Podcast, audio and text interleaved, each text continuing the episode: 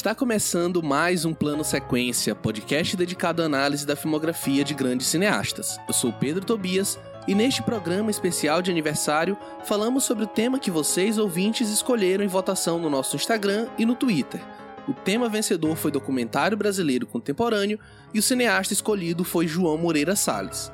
Nesta gravação discutimos os seguintes filmes da carreira do diretor: Notícias de uma Guerra Particular, de 1999, dirigido em parceria com Katia Lund, Nelson Freire, de 2003, Entre Atos, de 2004, Santiago, de 2007 e No Intenso Agora, de 2017. Apenas para lembrar, como sempre, as nossas análises são feitas com spoilers, portanto, fiquem atentos à minutagem de cada filme na descrição para não tomar spoiler na cara.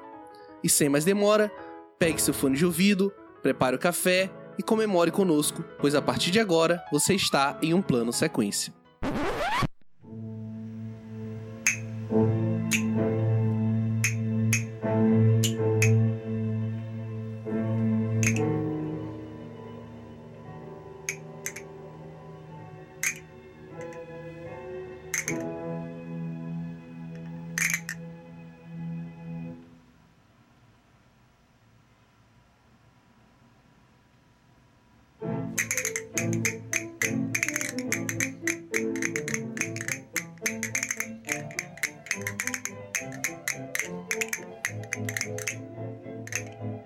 Diretor, produtor, roteirista e jornalista, João Moreira Salles nasceu no Rio de Janeiro em 1962. Ele herdou o nome do seu avô, João Moreira Salles, fundador do que hoje é o maior banco privado do Brasil, o Itaú Unibanco. Seu pai, Walter Moreira Salles, foi um proeminente empresário e diplomata brasileiro. João se aproximou do cinema por influência de seu irmão, o diretor Walter Salles. Seu primeiro trabalho, em 1985, foi o roteiro para a série Japão, Uma Viagem no Tempo, exibida na extinta TV Manchete.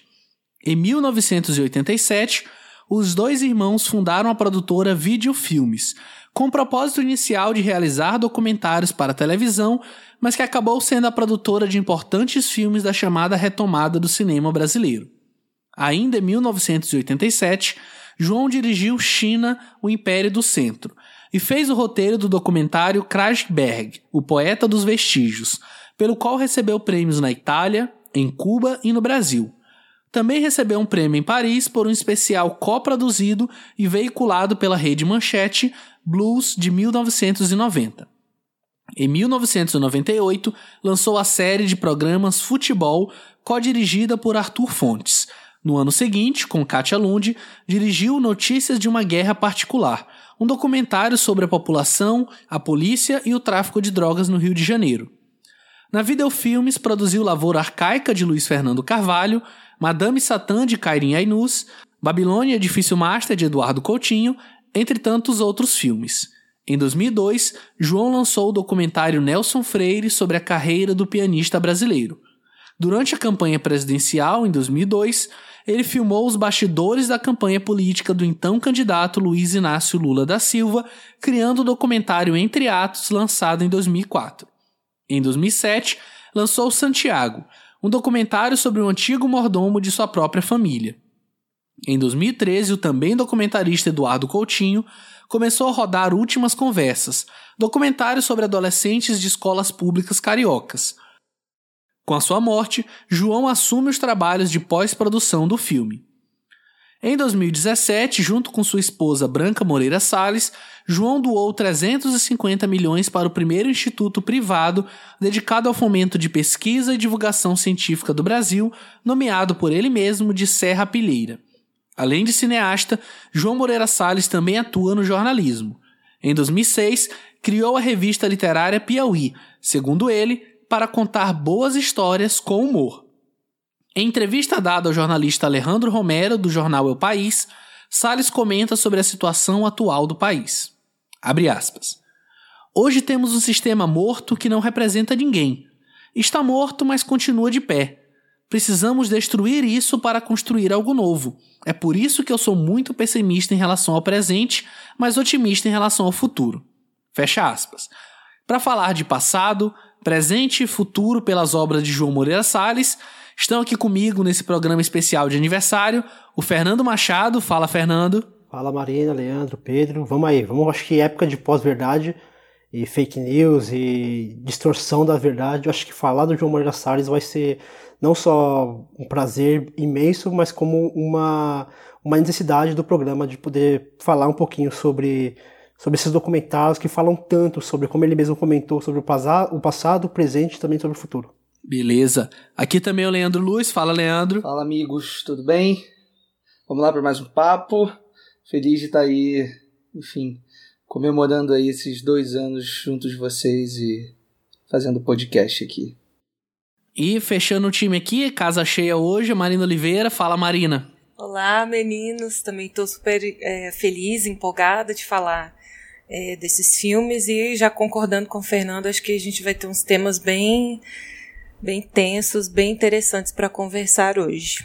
É, e lembrando que a escolha do tema, que seria falar sobre esses documentários brasileiros contemporâneos, foi votada pelos nossos ouvintes nas redes sociais, e aí a partir da escolha a gente é, decidiu falar sobre João Moreira Salles, e eu acho que o primeiro desafio da gente falar sobre um documentarista não é, não é bem um desafio, né? Mas é, para provocar eu diria desafio, e eu queria jogar para vocês seria essa suposta distinção entre filme e documentário, como se o documentário não fosse filme. Então eu queria começar daí, antes da gente entrar especificamente no trabalho do João em si. Quem quer começar falando um pouquinho sobre isso?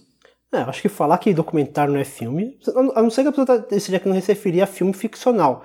Porque documentário é, é uma obra tal como um filme, a diferença é que existe um, uma ficção e existe o documentário. Eu acho que eu gosto mais de, de, de, de, brincar com a questão do documentário versus jornalismo, que a gente vai falar bastante, principalmente no Notícias de. A gente tem um branco agora.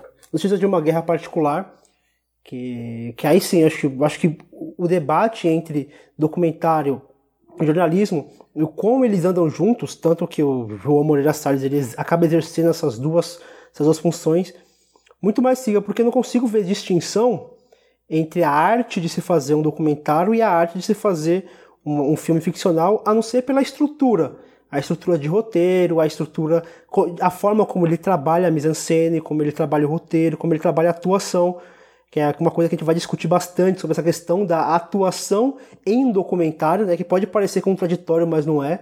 é acho que é uma coisa que a gente vai, a gente vai conversar bastante sobre, sobre isso durante, durante esse programa. E vai ser uma coisa, um, um, embate interessante.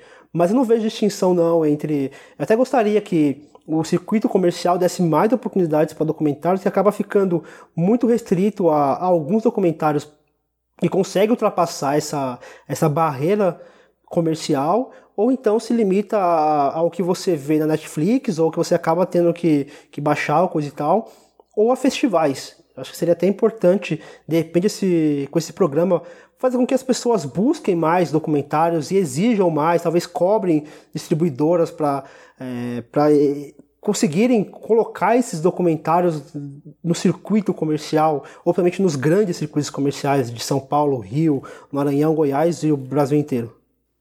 E adicionando mais um, um elemento, né, um pouquinho de tempero ao debate, o Fernando comentou é, que talvez para ele a distinção seria entre ficção e documentário, mas eu me pergunto, especialmente vendo alguns filmes, mais especificamente do João Moreira Salles e outros tantos documentários, se é que realmente existe verdade nos documentários. Eu queria chamar a Marina para comentar um pouquinho também sobre isso, sobre essa é, problemática. Ah, eu acho que a gente comentou bastante sobre isso, mas é, contrastando outras, coi outras coisas no programa do Léo do Léo Carrano, do Abas, né, que era o Stami, porque como é um tema muito recorrente na filmografia dele, né, o que é verdade, o que não é, é, a gente meio que conseguiu chegar num consenso, assim, de que se existe manipulação, né, cinema é manipulação da imagem, fotografia é manipulação da imagem, né, sempre foi.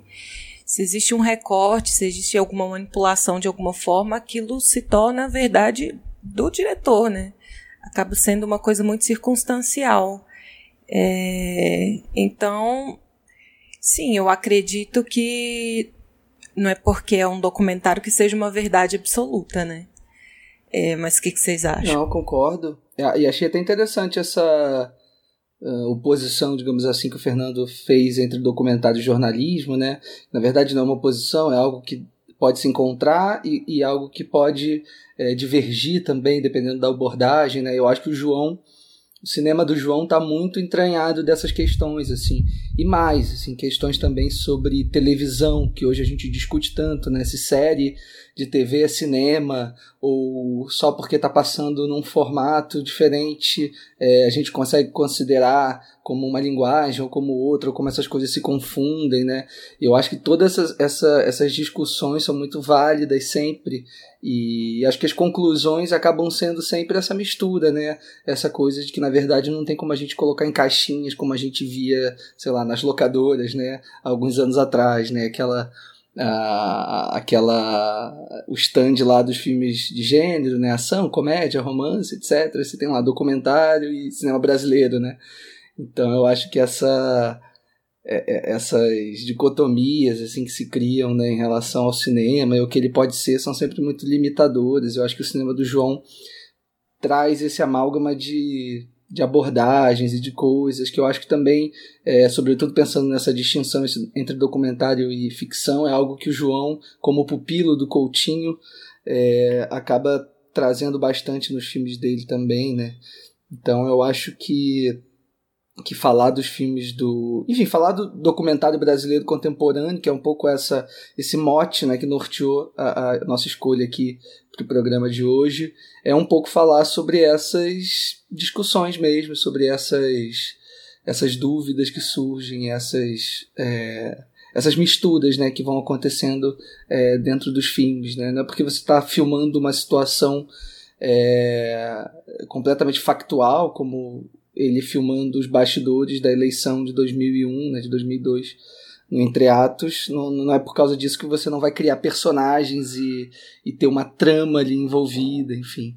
É, acho que dá muito pano para manga, acho que a gente vai desenvolver isso melhor falando dos filmes. Não, ainda tem uma coisa a mais que o, que o João Moreira Salles ele faz, que ele consegue desconstruir o documentário dentro do próprio documentário, que é uma coisa que, que eu achei interessante a Marina trazer o Abas, porque aqui a gente tem um, um João Moreira Salles que ele. Primeiro que ele, que ele vai mudando a forma como ele faz os filmes conforme ele vai amadurecendo.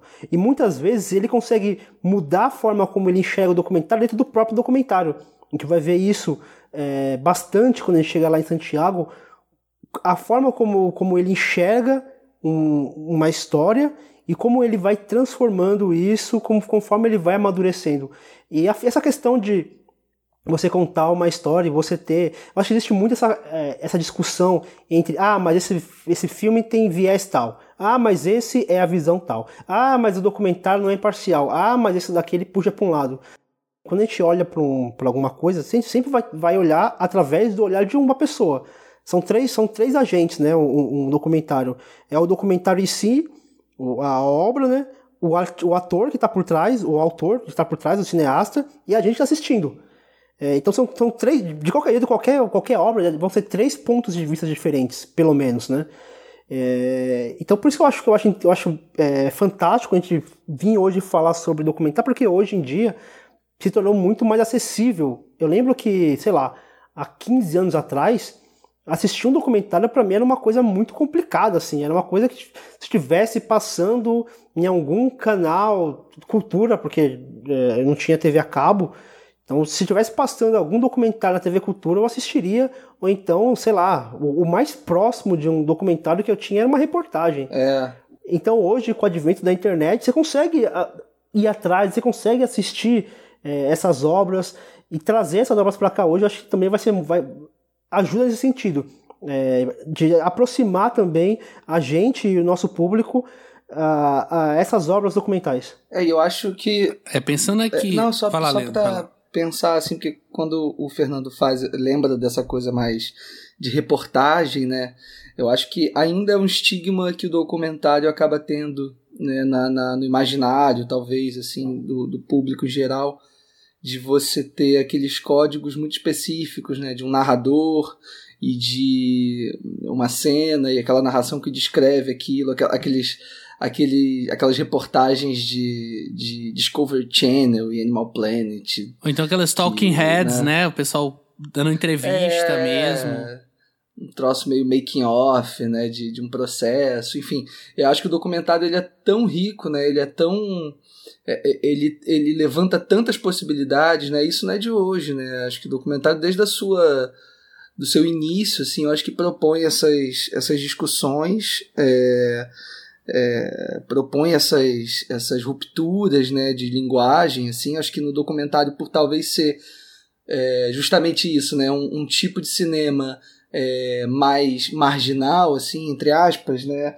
é, com menos orçamento e que não ganha tanta atenção assim do mercado, eu acho que por muito tempo foi onde os cineastas puderam experimentar, né? Foi onde eles puderam fazer uma, uma produção de baixo orçamento e tentando experimentar é, coisas novas, né? Eu sempre, quando a gente fala de documentário, sempre vem na minha cabeça o filme do Glauber Rocha sobre o Di Cavalcante, né? Sobre a, a, a o enterro né, o velório o enterro do Di Cavalcante, né, um filmezinho de, sei lá, uns 15 minutos ou menos, em que ele despiroca total, assim, a ideia de que você vai lá retratar um fato, um acontecimento, né, e, e, e eu acho que é, é, essas mil possibilidades que o documentário tem é o que torna esse tipo de cinema tão fascinante. É, quando a gente fala é, de, de, cinema de uma forma geral, mas especificamente de documentário, acho que duas coisas me vêm à cabeça assim, de forma muito clara.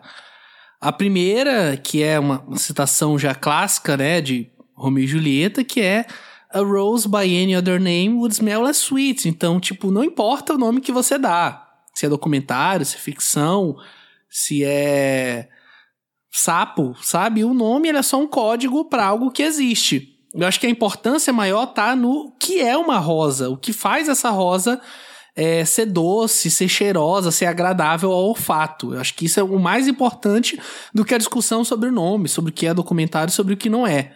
E uma outra coisa que vem muito à minha cabeça é o homem com a câmera na mão. Assim, porque o cinema é isso, ele surge assim. Você cria um aparelho que faz você ser capaz de registrar o cotidiano, que não seja só através de fotos, mas através de uma sequência de fotos. E a partir daí você começa a criar uma série de códigos, uma linguagem própria, e essa linguagem vai evoluindo. E assim, como o Leandro comentou, o nome ele é uma categorização de, sei lá, de estar tá numa uma prateleira, ou enfim, até necessária mesmo, né? Porque você não tem como é, juntar tudo num pacote só. Mas eu acho que a gente, especialmente se é uma coisa muito senso comum, né, de diferenciar ficção de, de documentário, como se o documentário tivesse esse lance mesmo jornalístico imparcial que não existe, porque, como eu disse, cinema é isso, é a, é a visão de alguém sobre alguma coisa e essa visão é totalmente influenciada pelo que eu enxergo dessa visão e pelas informações que eu tenho sobre aquela visão.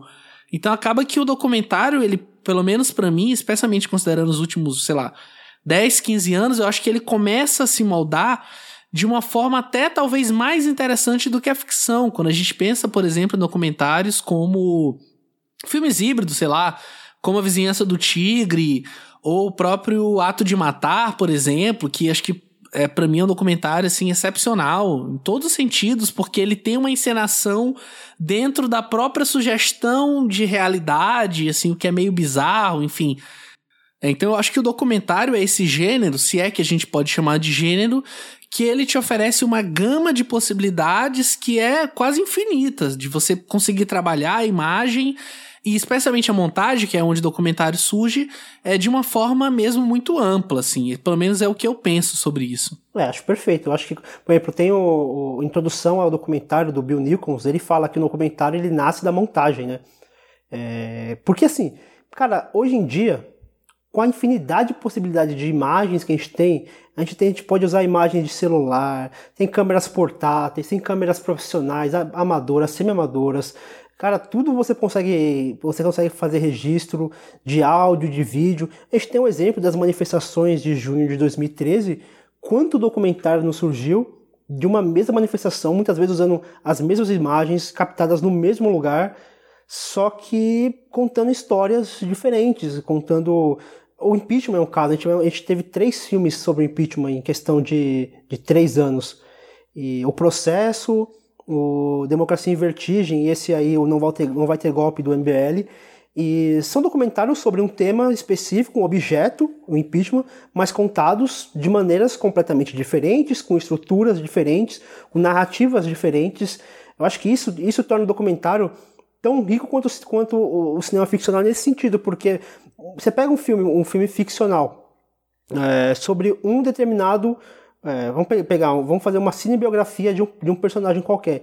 E outra pessoa vai fazer uma, uma cinema, cinebiografia dessa mesma pessoa.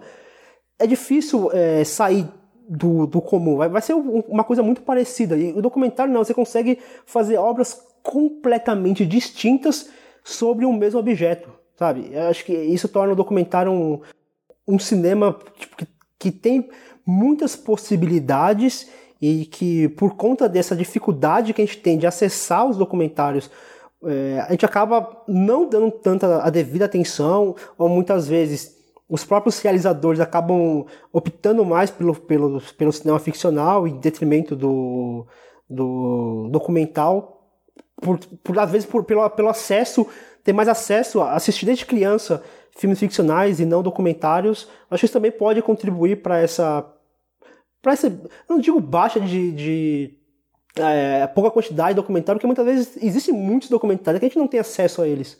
Ô, Fernando, e tem também essa pecha, né, de você ser um cineasta que faz. Isso acontece com curta-metragem também, né? Ou você dirige vários curtas-metragens e aí dirige vários documentários e aí você dirige a sua primeira ficção. Aí o jornalista vai te entrevistar e falar, ah, agora que você tá fazendo cinema, né? Não sei o quê. Pô, caraca, velho. É verdade. isso, né? Sempre tem esse estigma do documentarista ou do curta-metragista também. É como se estivesse relegando eles a um lugar menor. Não, o próprio né? Scorsese, os documentários do Scorsese são, são ignorados. Tipo, muitas vezes você vê pessoa que, que aborda toda a filmografia do Scorsese e ignora que ele fez documentário. É, verdade. Acho que a gente pode já entrar especificamente na carreira do João, falando sobre os filmes. E a gente pode falar aqui não do primeiro filme dele, mas acho que do é o primeiro filme que se sobressai na filmografia dele, que ele faz ali em 99, é, em co-direção com a Katia Lund, que é Notícias de uma Guerra Particular.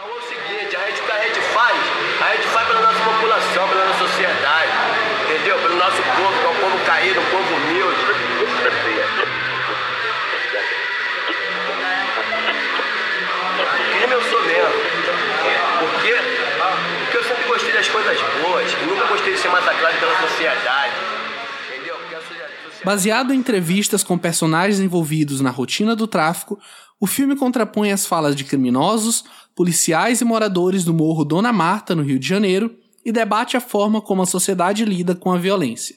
E aí, o que vocês têm a me dizer sobre esse primeiro filme aqui que dá pauta? Uma porrada esse filme, né? Acho que é um filme que marcou muito uma época também. É, se a gente né, pensar que é um filme que, que precede é, Cidade de Deus, né, até com a Kátia né, se envolvendo com o projeto, indo dirigir o Cidade de Deus depois, é, que lida basicamente com isso, né, mas aí numa abordagem completamente ficcional, né, dentro de um universo é, de uma narrativa ali muito tradicional.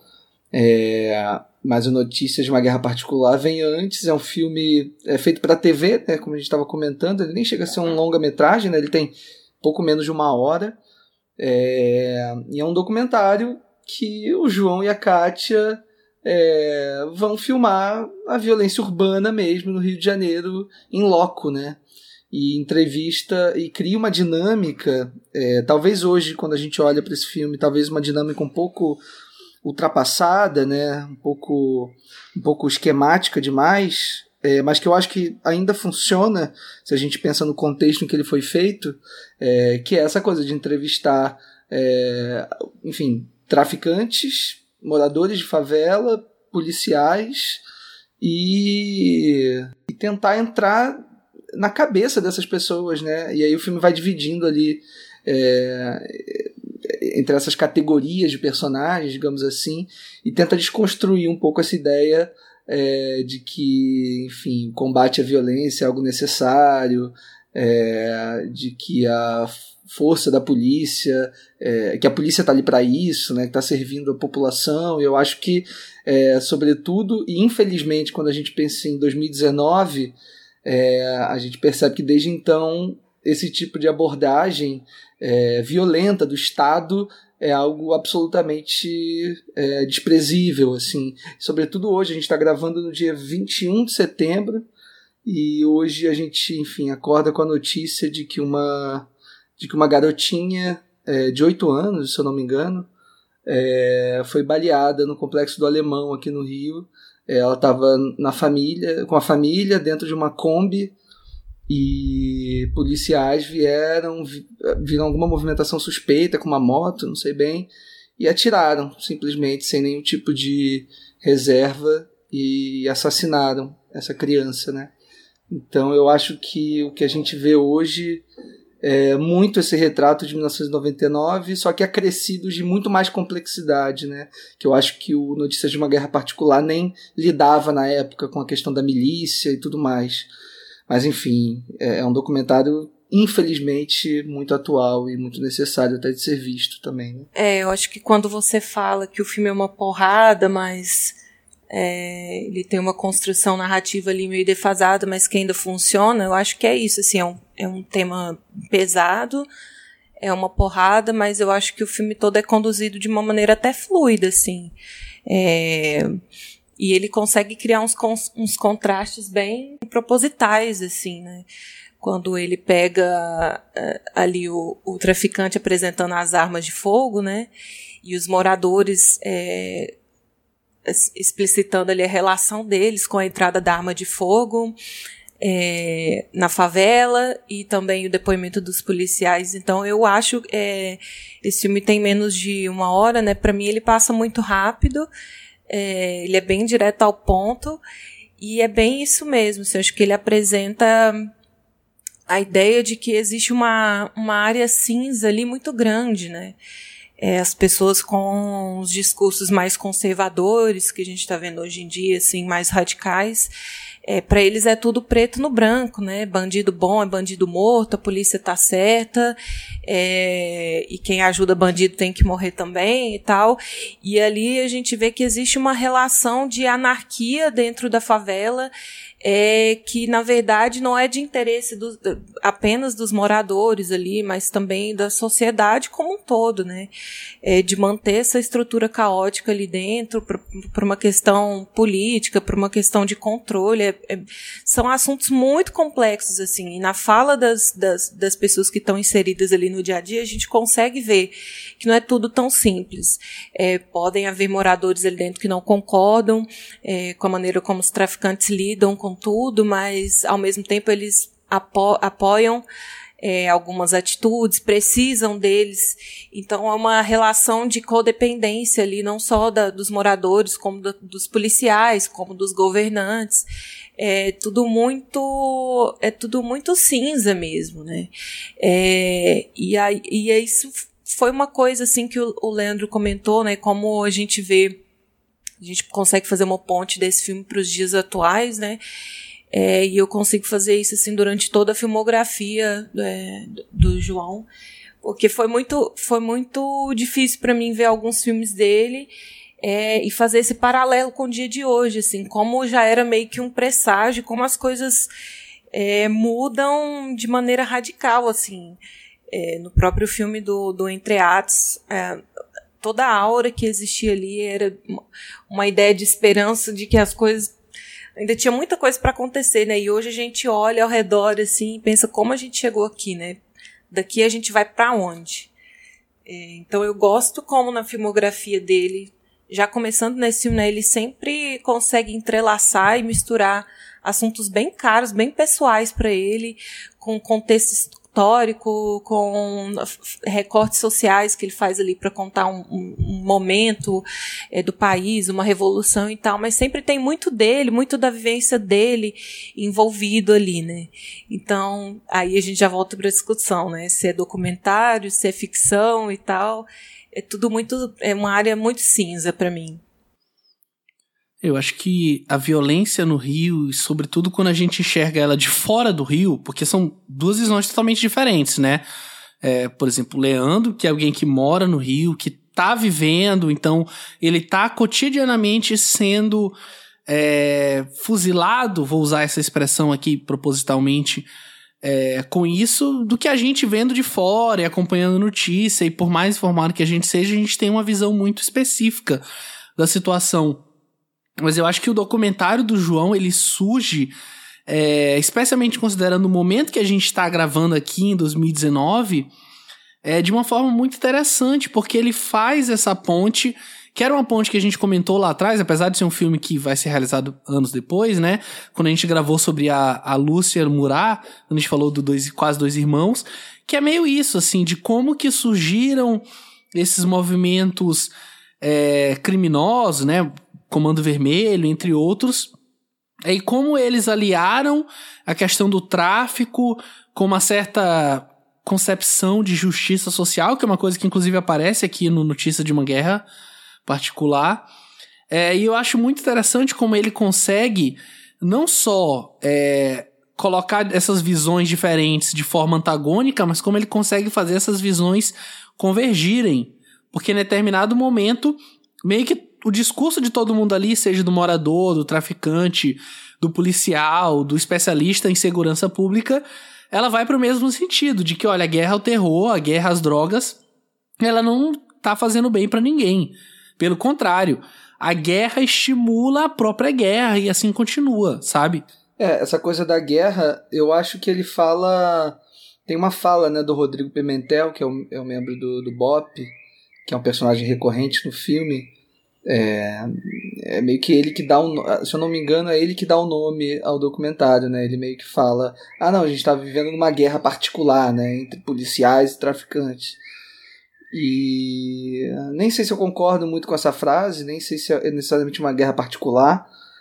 É, como vocês falaram, né, eu acho que é uma, é uma guerra que, que é muito maior do que a gente pensa, né, é uma guerra que envolve o Estado como um todo, envolve o país, envolve o próprio sistema é, predatório, capitalista que a gente vive. Então, assim, é, acho que é um filme muito é, concordo com a Marina, é um filme bem fluido, assim, até porque é um filme curto e, e ele, ele propõe uma abordagem né, de, de, de, câmera na mão e de sair atrás das pessoas e acompanhar o cotidiano. Então tem umas cenas muito chocantes é, dele, sei lá, na favela mesmo, entrevistando a galera de fuzil e crianças, sabe, de 13, 14 anos, é, sabendo o nome de todas as armas e de todas as uh, as coisas ali, as, as questões operacionais mesmo do tráfico. Então, é, é um filme que se propõe ser muito revelador né, de um momento e, e, e faz até a gente questionar como que ele teve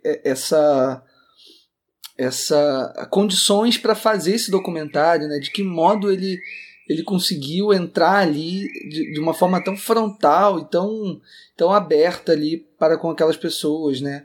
Então, acho que é um filme que propõe mesmo muitas discussões e queria levantar uma, uma, uma questão para vocês que é que é sobre um personagem específico que eu acho que, que o filme acaba dando um protagonismo, às vezes até demais para ela, mas eu entendo porque é um personagem também muito lúcido e muito muito carismático também, que é o aquele delegado da Polícia Civil, né, o Hélio Luz, que ele aparece em vários momentos dando dando dando entrevistas pro, pro filme e ele fala coisas muito lúcidas ali, né, sobre essa própria estrutura. Ele como membro da polícia dando ali um panorama muito muito claro e muito é, e muito fiel assim do que é a realidade assim tem uma fala dele sobre a o como a, a, até que ponto a nossa sociedade está preparada é, para enfrentar a corrupção de verdade né e acho que esse é, é um outro ponto que nos traz novamente para 2019 é, quando a gente está né, a todo momento falando de, de vaza-jato e de como Moro e Deltan Dallagnol e etc. foram é, completamente desleais e criminosos numa, numa abordagem né, em prol de uma de uma de teoricamente combater a corrupção e eu acho que ali o Hélio ele faz um apontamento muito forte jogando essa responsabilidade para a sociedade e para as pessoas né é, eu queria saber o que vocês pensam um pouco dessas falas do Hélio e de como elas estão inseridas no filme também. É, ele é bem provocador, né? Ele fala ali, por exemplo, dessa questão da corrupção, fala da corrupção interna da polícia por exemplo, ali não, não, não fala tanto, talvez porque ali não, não fosse um. Fosse um, um problema, mas acho que hoje é um problema muito maior que a questão da milícia. O quanto o Estado está disposto a enfrentar a milícia. É, não tem, cara. Não, eles não, ninguém, não, não, não há essa preocupação. Não se enfrenta a, a milícia. Não, eu acho que não é nem a questão do Estado, assim. Duas frases que que meio que resumem toda, toda a conversa do filme para mim, assim, que foram bem ao ponto. Que é engraçado que é uma frase desse delegado e uma frase do de um dos, dos soldados lá do BOP, né? Que ele diz: será que a sociedade tem interesse é, numa polícia não corrupta? Porque, porque se a polícia não for corrupta, né? Aí todo mundo tem que mudar de, de comportamento, né? Aí quem tá cheirando lá na praia do Leblon, Leblon também vai ter que vai ter que se apresentar à polícia. Quem estaciona em lugar proibido vai ter que responder à polícia. Então eu acho que a gente tem que pensar é, é, não só no Estado, como no, no, interesse da sociedade, né? O interesse social, assim. E outra coisa que o, que o cara do Bob fala, né? É, se a gente, se a polícia tá certa, se essa guerra tá certa, porque ela não foi vencida ainda, né? Porque a única instituição, ele fala, a única instituição que entra na favela é a polícia. É, você não vê político entrando em polícia, entrando na favela, interessado é, é, em melhorar aquilo, né? Pensar, ter, ter pensamentos iniciativas é, estatais ali para melhorar aquele estilo de vida, para melhorar a situação. Então é um discurso assim de que o que vai resolver essa guerra é arma de fogo, né? É entrar e metralhar todo mundo. É, não tem interesse social, não tem interesse humanizado de, de enfrentar essa guerra por outras vias, né? Então é uma sociedade que não engaja, é, é, também o Estado que não engaja em tentar mudar essa guerra é, de maneira que não seja usando arma de fogo de guerra mesmo, né? Que o pessoal está usando lá na guerra do Iraque. É muito complicado. É, no fim das contas é tratar como conjuntural um problema que é estrutural, né? Você querer resolver com uma saraivada de tiros um problema que é resolvido de uma forma é, maior, uma forma mais filosófica, né? E é pensar lá atrás, geógrafos, é pensar a criminalidade em termos científicos e não simplesmente combater é, o crime com tiro, com sendo um estado belicoso, e aí estado eu falo com E maiúsculo mesmo, no sentido não só do Rio de Janeiro, mas falando do Brasil como um todo, o que acaba sendo uma falha, assim, mas... E é um, é um, é um negócio tão, tão, é tão entranhado, assim, a gente vê o, Rodrigo Pimentel, ele começa o documentário todo eufórico, assim, empolgado com a missão de combater aquela guerra. Tiver que matar, mata mesmo, tiver que prender, prende mesmo, tiver que bater, bate mesmo. E ele eufórico, falando que ele ama esse trabalho, que é o que ele faz, que ele tem é, um orgulho de poder fazer parte dessa guerra de estar do lado certo. E aí no final do documentário você vê ele já melancólico, já falando do, da, da, da, das, da dureza que é quando você perde, quando você vê ali uma criança morta, quando você vê ali uma pessoa, um morador morto, um colega morto, ou mesmo um traficante morto, como você vê a dor das famílias desses policiais que, que vão lá e, e têm a sua vida ceifada, matam e se, e se corrompem e se colocam no meio daquele, da, daquela guerra que eles mesmos criaram. É difícil, assim, é, imaginar não estando lá perto, não estando próximo. Eu, eu moro aqui, a, a, moro aqui numa comunidade, uma comunidade assim, uma favela aqui do, de São Paulo, e os problemas que nós temos aqui são totalmente diferentes dos problemas que existem nas favelas do Rio. É, é uma coisa assim totalmente diferente, cara. É uma, é uma coisa muito típica, muito particular. E, e assistir esse, esse, esse documentário, lógico, não é a mesma coisa. Passa muito longe. Eu nem passa pela minha cabeça dizer agora, pô, agora eu sei como que é mas dá uma noção do que, do, do que é aquela que situação. É, a fala dele no final é eu estou cansado, né? Tô cansado, porque ele chega à conclusão de que não existe um interesse é, político, não existe um interesse social que essa guerra acabe, porque essa guerra, essa guerra ela fomenta todo um mercado, toda uma economia, toda uma corrupção mesmo da parte tanto de civil quanto da polícia e é aquilo é uma, é, é uma imagem da TV Manchete que representa assim de maneira é, figurada muito bem o que ele diz, né? Você espreme de um lado, sai não sei quantos traficantes do outro. É, então você vai, é, sobe o morro hoje é, e elimina cinco, seis chefes do tráfico. Amanhã vão surgir outros, porque não tem, não existe, não existe o interesse geral de que essa guerra termine, né? Se existe droga é porque existe, existe mercado para isso.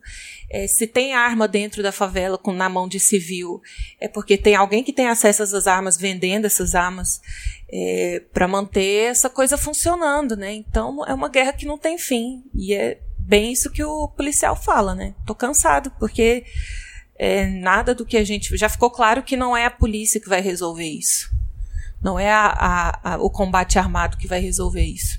É, no fim também não é se simplesmente se resignar e aceitar que o que está está e está posto e não tem como mudar, mas é simplesmente tentar mudar o foco mesmo.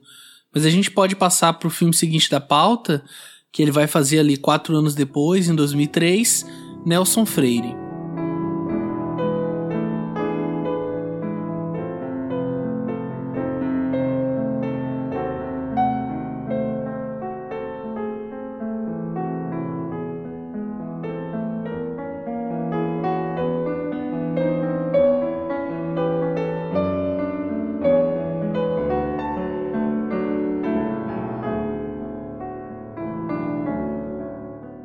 Para retratar a vida e a obra de Nelson Freire, um dos principais pianistas brasileiros da atualidade, o cineasta acompanhou o músico em turnês pelo mundo durante dois anos.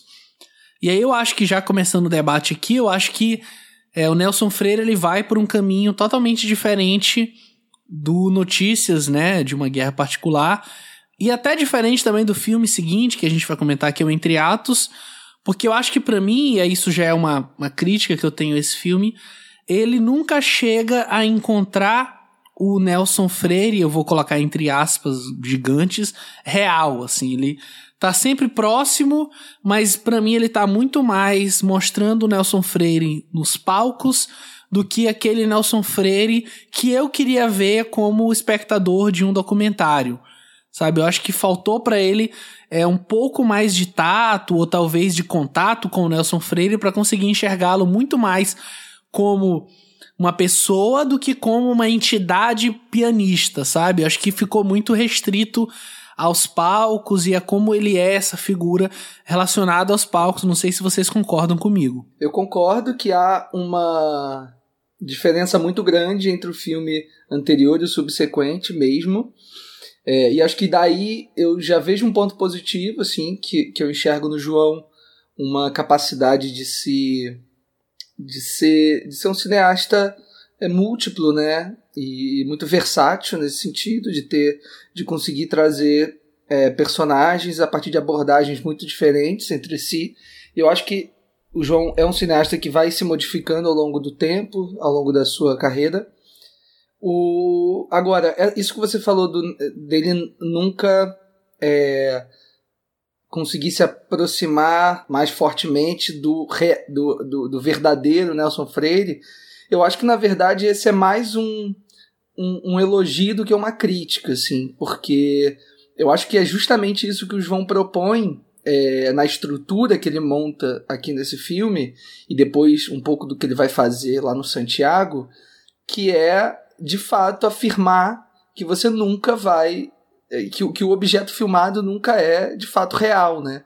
E nunca é aquilo necessariamente que a gente está tá, tá vendo, né? Que o que a gente está vendo são escolhas de uma pessoa ou de um grupo de pessoas com aquela abordagem. Então eu acho que de antemão o Nelson Freire já é um, um, um estatuto de que do, de, do que para que serve entre aspas um documentário.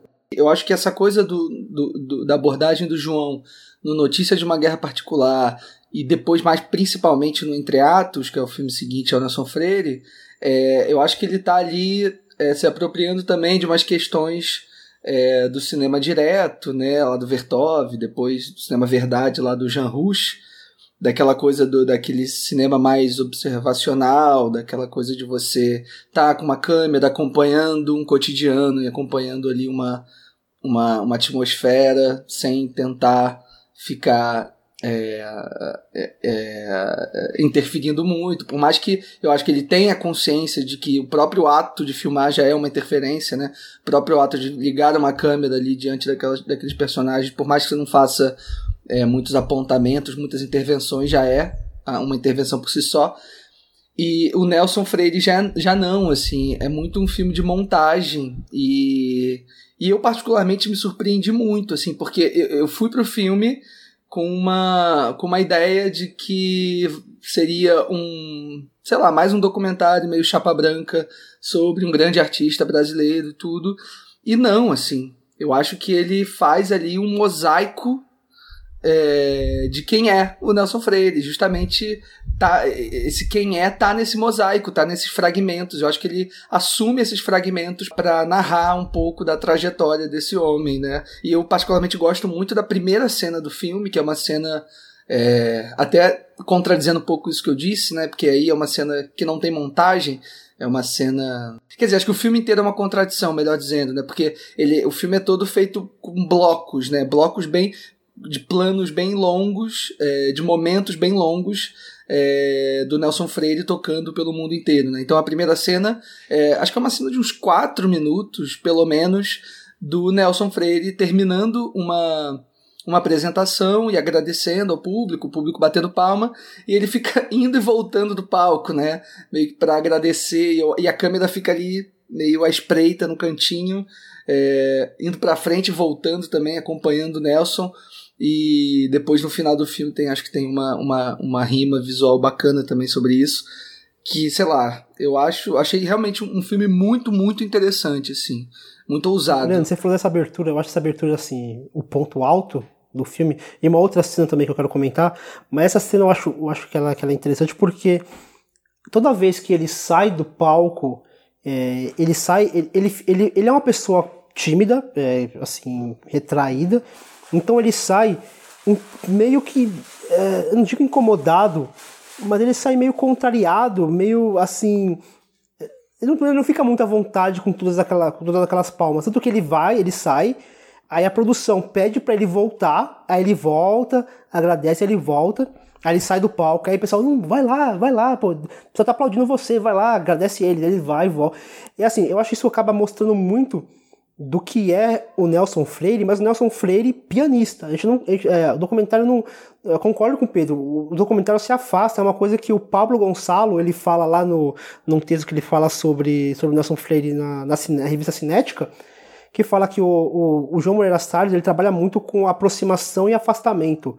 Então ele aproxima, afasta, aproxima, afasta do seu objeto. E aqui a gente vê ele se aproxima, mas aproxima de um recorte muito específico do Nelson Freire, que é o Nelson Freire, o pianista, e mostra, eu, eu vejo o Nelson Freire muito melancólico nesse documentário.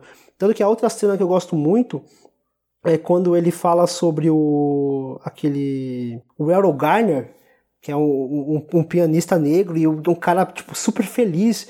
E aí ele fala que ele nunca viu alguém tocar com tanto prazer. E ele olhando com, com um olhar doce assim pro pianista, uma alegria, um brilho no olhar que eu não via, que eu não vejo ele tendo nos palcos. Então eu, eu consigo ver ali um, um Nelson Filho muito melancólico assim, é um cara que, que tem um talento absurdo, é um pianista genial assim, mas que, não sei, de repente o fato de fazer isso por tanto tempo, ou disso ser uma profissão, ou não sei, ou, a gente não consegue entender isso, né? isso que, é, que o Pedro até falou, a gente não consegue entrar muito na cabeça dele, eu não consigo entender o porquê, mas eu sinto que ele é um cara melancólico, um cara triste, assim, um cara que queria ter a alegria de tocar, mas que ele não sente essa alegria que o, que o, o Garner tem, por exemplo. Porque, só para lembrar, porque tem um momento no filme que ele fala sobre isso, né?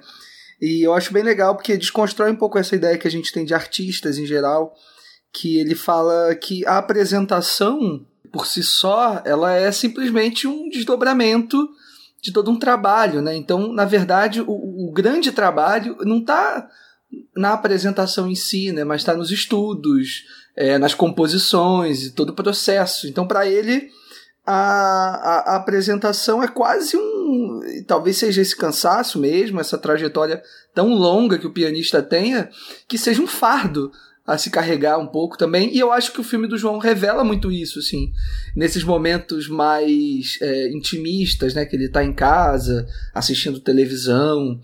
E, e, e, mas não só assim é, é, tem essa, essa coisa dele, dele ver em outros pianistas como você falou né e também tem um momento em que ele em que ele tá assistindo um musical antigo e ele né você vê no, no semblante dele aquela felicidade mas eu acho que tem um outro momento do filme que transborda felicidade não sei se felicidade é o termo mas talvez uma satisfação de se fazer o que se faz que é quando ele tá tocando com aquela outra pianista que é a parceira dele né é, de muitos anos é, eu acho que ali ele tá. Então, mas ali ele tá fora. mais perto de, de, estar completo, sabe? Muito mais do que nos palcos. Isso, ele tá assim. tá fora do palco. Não sei, a impressão que eu tenho é de que o palco sobrecarrega o, o, o artista. Não sei, é, pelo menos foi essa, foi essa visão que eu tive acompanhando essas duas horas. É, você falou da montagem, eu acho que é, foi o, o que me cansou nessa obra, eu acho que foi justamente a montagem porque assim ele mostra trechos bem longos assim do das peças dele.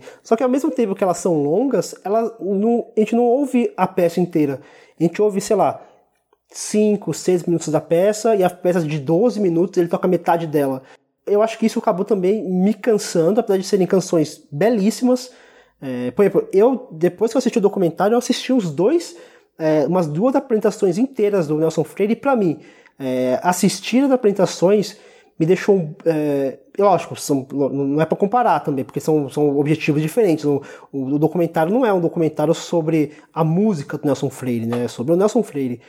Mas me cansou um pouquinho também essa, essa, essa esse tempo muito longo de, de, de, peças, ao mesmo tempo elas não são a peça, não é a peça inteira.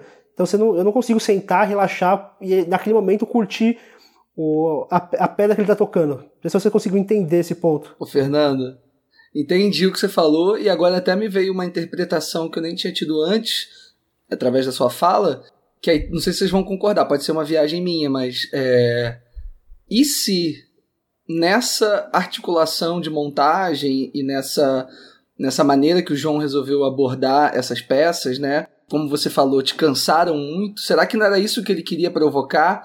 É, será que ele não estava querendo causar uma empatia é, da nossa parte, da parte do público, para com esse pianista? Ô, Será Leandro. que não é dessa maneira que ele se sente também no palco, cansado de repetir aquelas peças longas?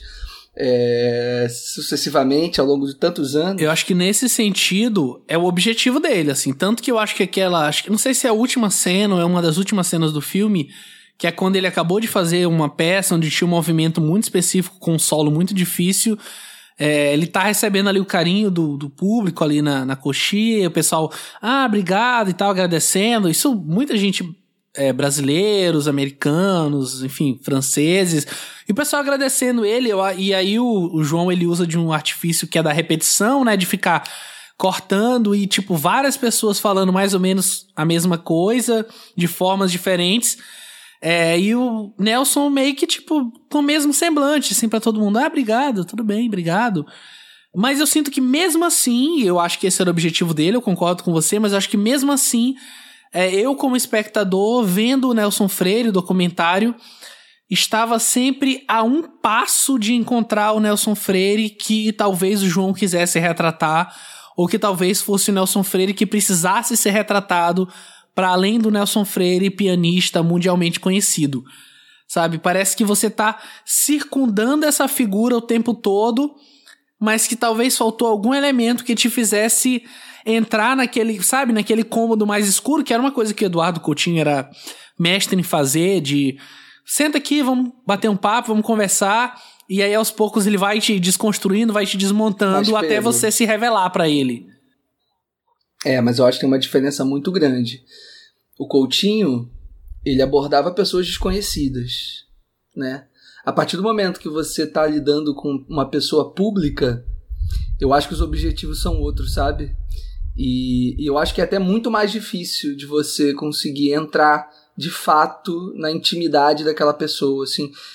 E, e é isso, é, é, é para mim, eu, eu, eu, não sentia também essa necessidade de, de, de, de, conhecer o verdadeiro Nelson Freire, até porque é isso, né? Não é com um filme que a gente vai conhecer, assim. E eu acho que essa. Eu acho que é uma abordagem muito consciente do João. Eu discordo de você quando você fala que ele tá a um passo de realizar o que ele gostaria, assim. É, eu acho que ele realiza o que ele gostaria de fazer, assim. Eu acho que ele se sente tranquilo de saber é, que ele nunca vai ser capaz, através de um filme, de entrar totalmente na cabeça de uma pessoa de revelar o máximo do que ela é como pessoa, como ser humano, assim. É, mas entendo essa comparação que você faz com o Coutinho, mas acho que tem essa diferença é, que é uma diferença primordial, assim, de você estar tá retratando uma pessoa pública, de você estar tá retratando pessoas, enfim, desconhecidas e, e, tudo mais. Ou quando ele faz essa, essa, essa tentativa de entrar na cabeça de alguém, faz de maneira errada, como a gente vai ver em Santiago, mas de alguma maneira ele, ele reverte isso, né? Ele reverte ao seu favor essa, essa tentativa de extrair a, o que é a pessoa. Mas, é, mas eu, eu, entendo, eu entendo essa questão do, do que o Pedro falou. É, só que, mas para mim o que mais me incomodou mesmo não foi nem essa, essa questão, porque eu, para mim eu entendi que ele queria que ele queria contar um recorte, né? É, é um, o recorte do do Nelson Freire ali no, no, palco e atrás dos palcos. Atrás do palco eu falo na, nos bastidores, assim, não na, na vida pessoal, que fala bem pouco do, da vida pessoal dele. Mas o que mais me incomodou mesmo foi essa questão da, da montagem. O, o documentário ele é bem longo, né? acho que dos que a gente vai falar aqui, talvez ele, ele seja o mais extenso. Mas o que mais me incomodou foi, foi mesmo essa questão de, de, de montagem que, que, que para mim cansou um pouco. É, acho que a gente pode então partir para o filme seguinte, que ele vai lançar ali em 2004, né, um ano após, que é o Entre Atos. Eu não sei o que, que eu tinha falado, que ele falou assim, porque companheiros e companheiras, eu prefiro o Lula de macacão, o Lula. Eu não estava na reunião, aí quando eu cheguei me falaram. Aí eu fui lá no microfone, eu falei, tem um companheiro aqui que disse que prefere o Lula de macacão. Vamos fazer o seguinte, eu dou meu macacão de graça pelo tempo da gravata dele. Ele vai trabalhar numa fábrica para ele saber se é bom trabalhar numa fábrica. Só fala isso que não conhece o que é trabalhar de macacão numa telha de brasilite. Depois do almoço, aquela porra esquenta, você fica suando até três horas da tarde. O filme mostra a emoção dos últimos dias da campanha presidencial de 2002. As eleições daquele ano marcaram a quarta tentativa consecutiva do ex-líder sindical e fundador do Partido dos Trabalhadores, Luiz Inácio Lula da Silva, de chegar ao Palácio do Planalto. E aqui já começando o papo, assim, é uma coisa que eu até comentei lá no Letterboxd de quando eu vi o filme, é que talvez, e assim, eu não vi o filme na época, então não tem como ter tanta essa impressão, mas eu acho que para mim o Entre Atos funciona muito mais hoje, 2019, mais de 10 anos depois, como um retrato de uma época mesmo, assim, não só começo dos anos 2000, mas de todo esse século, é, do que como um retrato daquela campanha em si, porque eu acho que ele tem muitos elementos que não só lá, como hoje e talvez daqui a vários anos, eles continuam ecoando muito entre a gente, assim. Leandro mencionou a questão da, da Vaza Jato, eu acho que tem muita coisa ali que encontra ressonância hoje em dia e isso foi o que mais me agradou aqui no Entre Atos. Mas assim, o que, é que vocês acham é, desse você, filme aqui? Eu acho que você meio que definiu assim o documentário como uma ele retratando uma campanha política, né? Eu não sei se era isso. Eu acho que era mais o interesse dele em acompanhar essa figura do Lula, né? Que já é uma, já é uma figura muito mítica, né? Aqui no Brasil. Porque, na verdade, é uma das falas do próprio Lula, né? Durante o filme, assim. Lá em 2000, 2001, 2002, ele dizendo, né? Que a, era, uma, era uma verdade muito triste de que ele era uma das únicas figuras... É, super populares, místicas, míticas, assim, no, no cenário brasileiro atual, né? Então eu acho que era um interesse dele mesmo em acompanhar essa figura do Lula. E é um comentário que ele já insere no começo do filme, né? Dizendo que ele acompanhou, sim, os comícios, as entrevistas, mas os momentos que mais chamaram atenção, os momentos mais interessantes, eram os bastidores mesmo, eram os entreatos, né? Diz o próprio título. São aqueles momentos que às vezes não tinham muita coisa a ver com a campanha em si, que era ele cortando o cabelo, ele comemorando o aniversário, ele no carro entre um comício e outro, no avião entre uma entrevista e outra. É, então, eu acho que em, nessa proposta de acompanhar a figura e tentar, em alguns pontos, desconstruir essa figura, né? É, eu acho eu acho um filme muito bem sucedido, assim, muito mesmo. É, de coisas muito simples, né? Eu acho que se eu quero se eu quero acompanhar uma pessoa, eu quero ter a imagem dela desconstruída mesmo. Eu quero ter, ter as minhas expectativas é, frustradas assim de uma, de uma maneira positiva. Então, é, muito é muito é falado durante o filme, né, entre o Lula e os companheiros de partido, né, que assim durante alguns momentos a gente podia ver assim é, comentários muito triviais, né, deles debochando assim que a expectativa era de ter sempre um Lula operário vestindo macacão, né, é, mas que na verdade essa é a figura forte com que o Lula foi inserido no imaginário nacional, né? Mas não é uma figura que ele gosta, que ele particularmente gosta. Isso é uma, uma lembrança de um momento é, é, da vida dele muito difícil, muito pesado. É, e ele chega em alguns momentos comentar, né? Como ele gosta mesmo é de usar um terno e uma gravata. Que ele cresceu vendo o pai dele indo trabalhar na mercearia, mas era terno e gravata todo dia, que ele sempre achou elegante. Então eu acho que nesse com esse olhar, em tentar é, ver essa figura do Lula, né, do grande Lula, assim, nos bastidores, entre, um, entre, uma, entre uma atividade política e outra. É, eu acho que ele faz isso de maneira bem, bem fluida, bem interessante e sem, e sem inserir muitos comentários pessoais assim no filme. Então, Marina, sobre essa, essa, esse momento que você traz do Entre Atos, eu acho um momento muito importante para a gente entender o que é o filme, é, que é essa coisa do Lula, da figura do Lula, né, e da forma como ele, ele enxerga o próprio passado.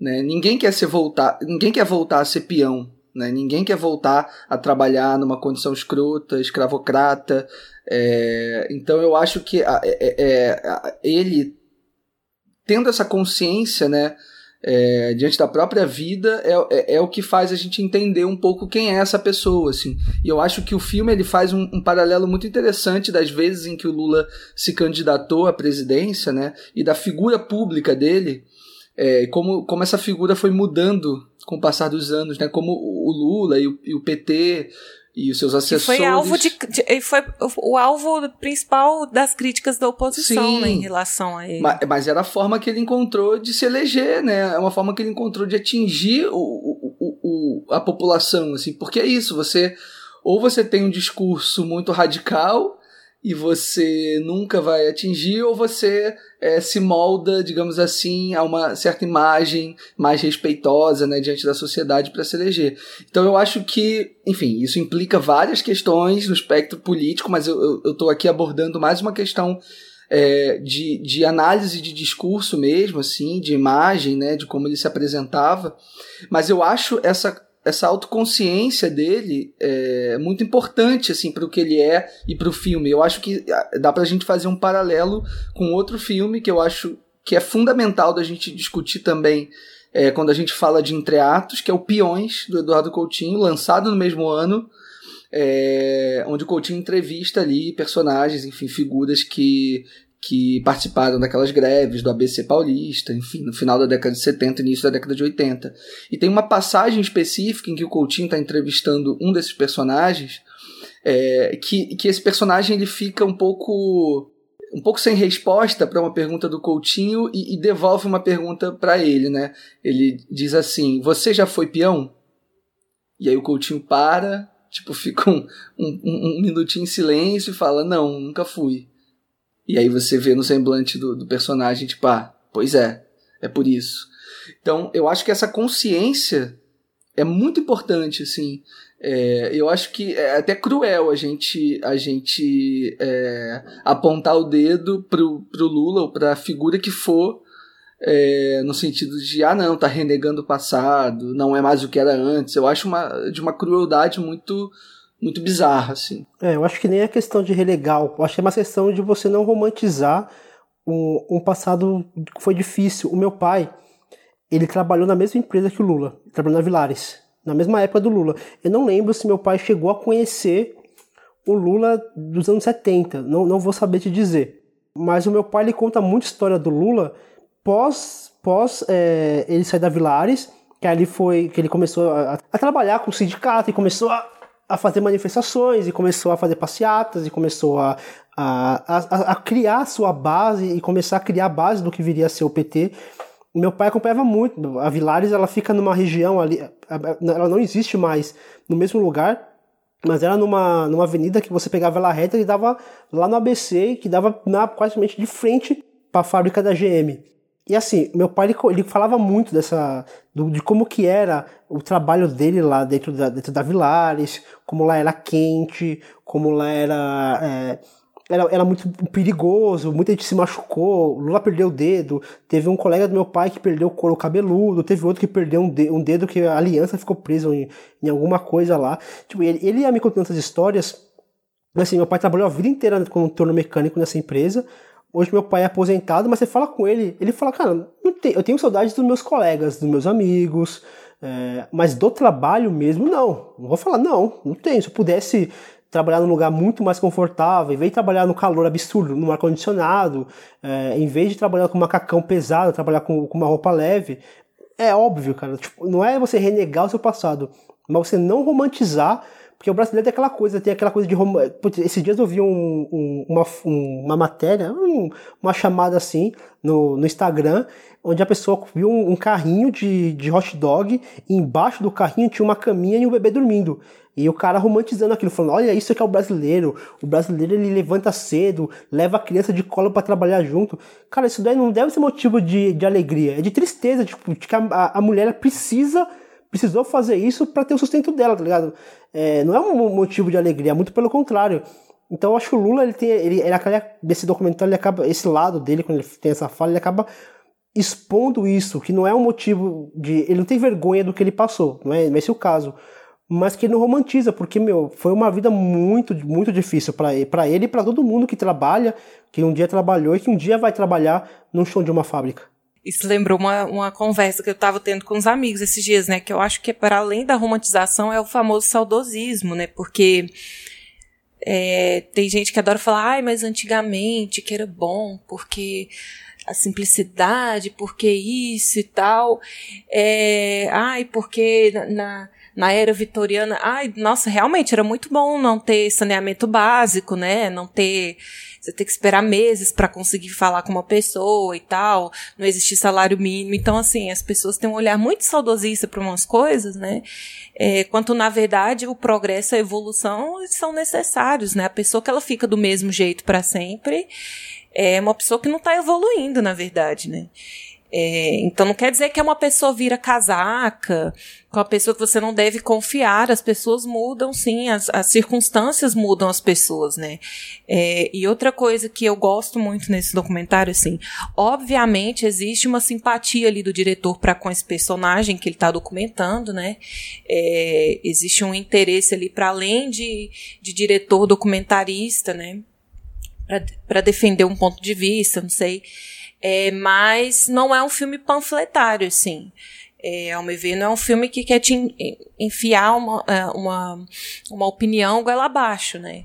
É, acho que qualquer pessoa poderia assistir esse documentário e tirar coisas boas, mesmo que ela não concorde com o PT, que ele não seja de esquerda e tal, porque é, mesmo que exista ali, a gente está falando de um, de um, documentário onde o, o, diretor escolheu, ele fez um recorte das cenas que ele queria que a gente vesse, né? Ele filmou muita coisa, tenho certeza que muita coisa não apareceu.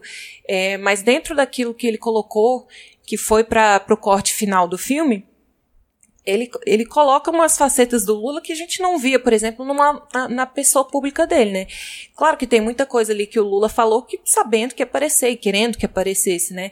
Mas existem comentários ácidos ali que podem ser vistos até de maneira meio agressiva, né? Com o olho meio torto, assim. Então, quando ele debocha, ele debocha várias vezes do, do, do Fernando Henrique, né? Que era uma figura muito bem quista na época, muito meu pai amava assim o FHC, né?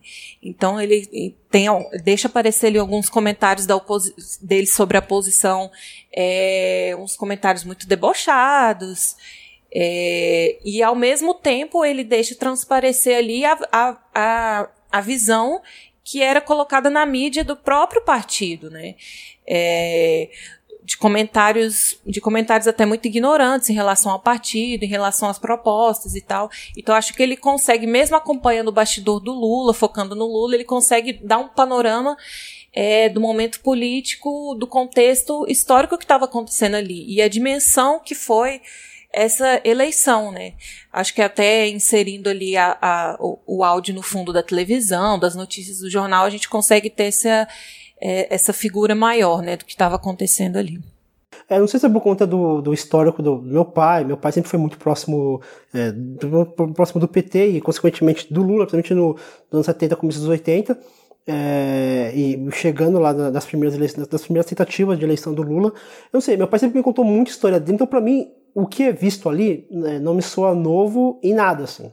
É, o que me soa diferente é, e, e, aí que, que tá, né, acho que não é uma questão de diferente. A gente vê uma é, a gente vê um, um, um ano ali de 2002 e a gente vê é, um, um, projeto de algo de algo esperançoso, um projeto de um, de um, de um de uma esperança de um país melhor e a gente chega hoje e a gente vê uma desesperança total e quando você volta para aquele ano de 2002 Cara, é, dá uma sensação de, de. Tipo, caramba, onde a gente errou? Sabe? Onde errou pra gente chegar, pra gente chegar no que a gente chegou hoje, cara? Em que momento. É, esse é, a, esse é o se... sentimento que permeia o filme. Né? É, assim. em que momento a gente se perdeu que toda, essa, toda aquela esperança, tipo, ruiu e a gente tá no, na situação que a gente tá hoje, cara. Eu fiquei bem mal, assisti com a minha esposa esse, esse, esse documentário, eu fiquei bem mal, assim, no final. Mas nesse sentido, de, de, de, eu ver a esperança ruindo, assim, tipo, eu fui, o, filme foi acabando, assim, tipo, e eu fui, fui lembrando da, do, do, que tá, do que a gente vê, do que a gente lê, do que a gente ouve, do que a gente vê. É, dos 16 é, anos seguintes. Cara. Eu queria retomar. Eu acho queria que é só bem... retomar uma fala rapidinho que o Pedro comentou no começo, que é que o filme, eu acho que ele é mais um retrato de uma época do que necessariamente de um personagem, né? Quando eu, quando eu termino de assistir, é um pouco isso que você, Marina e Fernando falaram. É, me bate uma, uma, uma sensação muito. Até, até meio não dá para descrever muito bem, assim, é um misto de. É um misto de. de, de volta uma, uma, uma esperança meio que. Uma esperança. meio que a sombra de uma esperança, sabe? É, e ao mesmo tempo uma decepção muito grande, mas não, não exatamente uma decepção com o próprio Lula ou com o próprio PT, é, apesar de talvez é, existir um pouco essa, essa camada também, mas uma, uma decepção com a gente, sabe? Com a sociedade, com a forma como a gente também não aproveitou muito bem é, um momento, sabe? Para galgar parâmetros e questões mais importantes para o mundo, para o Brasil é muito louco, assim, e acho que a cena que, que mais traz essa, essa, essa, essa sensação para mim, e eu acho que são duas cenas na verdade, eu acho que o João é muito sensível de tê-las é, incorporado no filme, é, que uma delas é aquela cena em que eles estão. O, o, o, avião da equipe leva um cara completamente aleatório que estava ali no aeroporto, ele estava indo para Brasília, é de carona, lá, é, né? Caroneiro. Ia per perdeu o avião e aí ele, sei lá, encontrou o Lula no aeroporto. E aí o Lula falou com ele como se fosse amigo de muitos anos e indicou que ele fosse no, no avião do, da equipe, e a equipe recebe o cara, né, como um grande amigo do Lula, não, vamos levar o cara e tudo mais, e aí no meio da viagem ele descobre que o cara nada mais era do que um, um passante, né, um cara qualquer que perdeu o voo.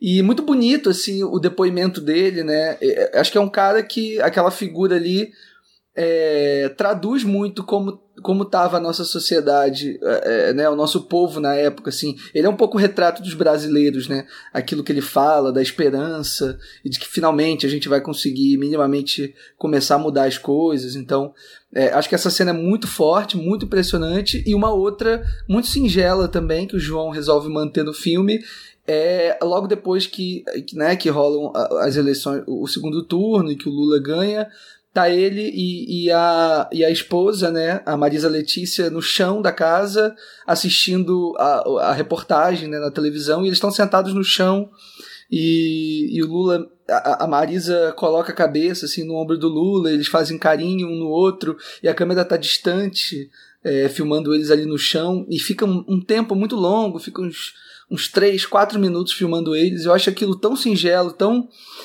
tão representativo também do que foi aquela época, enfim. É, acho bem forte mesmo. O, é, Leandro, você comentou, né, dessas, dessas cenas, assim, e você retomou essa questão que eu falei do de ser um retrato da época. Eu acho que para mim tem é, duas cenas e uma figura que representam isso muito para mim, assim. É, a figura, para mim, eu acho que desse documentário, e é um coadjuvante, aparece ali em duas cenas só, bem rapidinho, é o Palocci, eu acho que o jeito como ele é apresentado e a forma como ele se porta diante da equipe do João Moreira Salles, eu acho que é muito emblemática, pensando em tudo que aconteceu depois.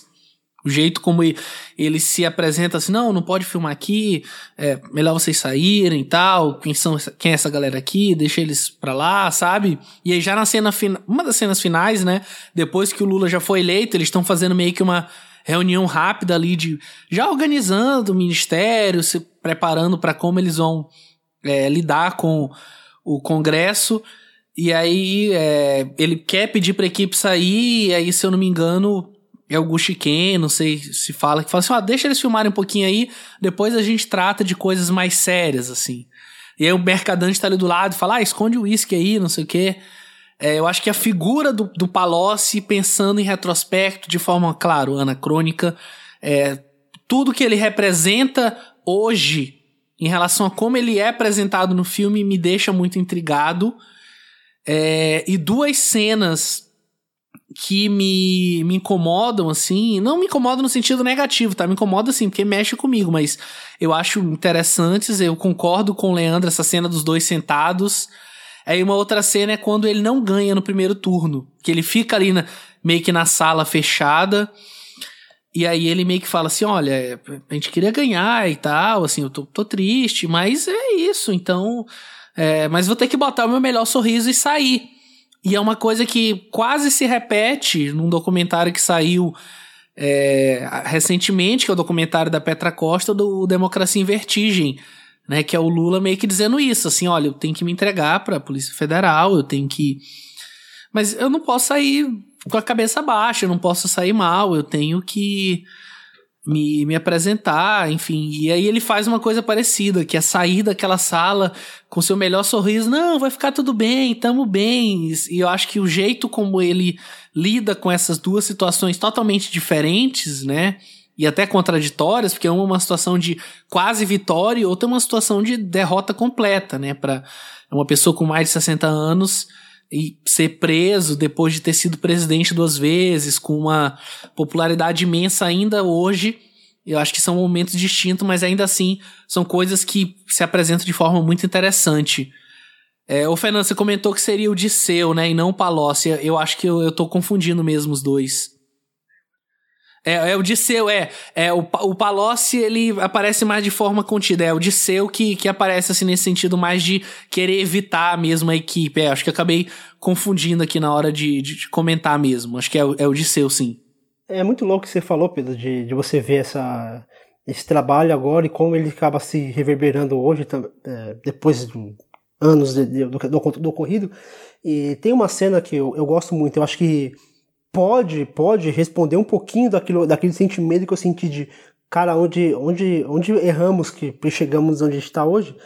É uma cena muito, é, é, muito bonita, mas ela pode ter um significado diferente, que é a cena final, onde ali o, é, um, é um, um plano bem longo, assim, João Moreira Salles acompanha o, o, o, Lula e a Marisa e todo, todo o staff da, do PT. E aí eles vão fazer, dão, dão aquela entrevista lá para os repórteres, e aí, quando começa a crescer o número de, jornalistas ali para cobrir o evento, a câmera do João Moreira Salles começa a se afastar, e se afasta, e se afasta, e se afasta, e ali a gente começa a ficar cada vez mais longe daquilo. Aí eu fiquei refletindo, será que a gente não se afastou é, assim como aquela câmera se afastou, porque ali é, era, poderia, a gente poderia entender como um momento de, de respeito àquela, àquela, àquela situação, acompanhando durante tanto tempo, e agora, pô, ele ganhou, vamos dar esse espaço para ele, mas ao mesmo tempo pode ser um, um, distanciamento que a gente teve do, do, do, real, do real Lula, e como a gente se, afastou demais, e, e a gente acabou ficando muito afastado disso, não sei, isso daí é uma coisa que me veio até agora em, em mente, que eu não lembrei dessa cena, mas eu senti, é, talvez esse espaço é, tenha, tenha me gerado esse, esse, essa sensação ruim no final do filme. É, acho que a gente pode então partir para o filme seguinte, que ele vai fazer ali três anos depois, em 2007, Santiago.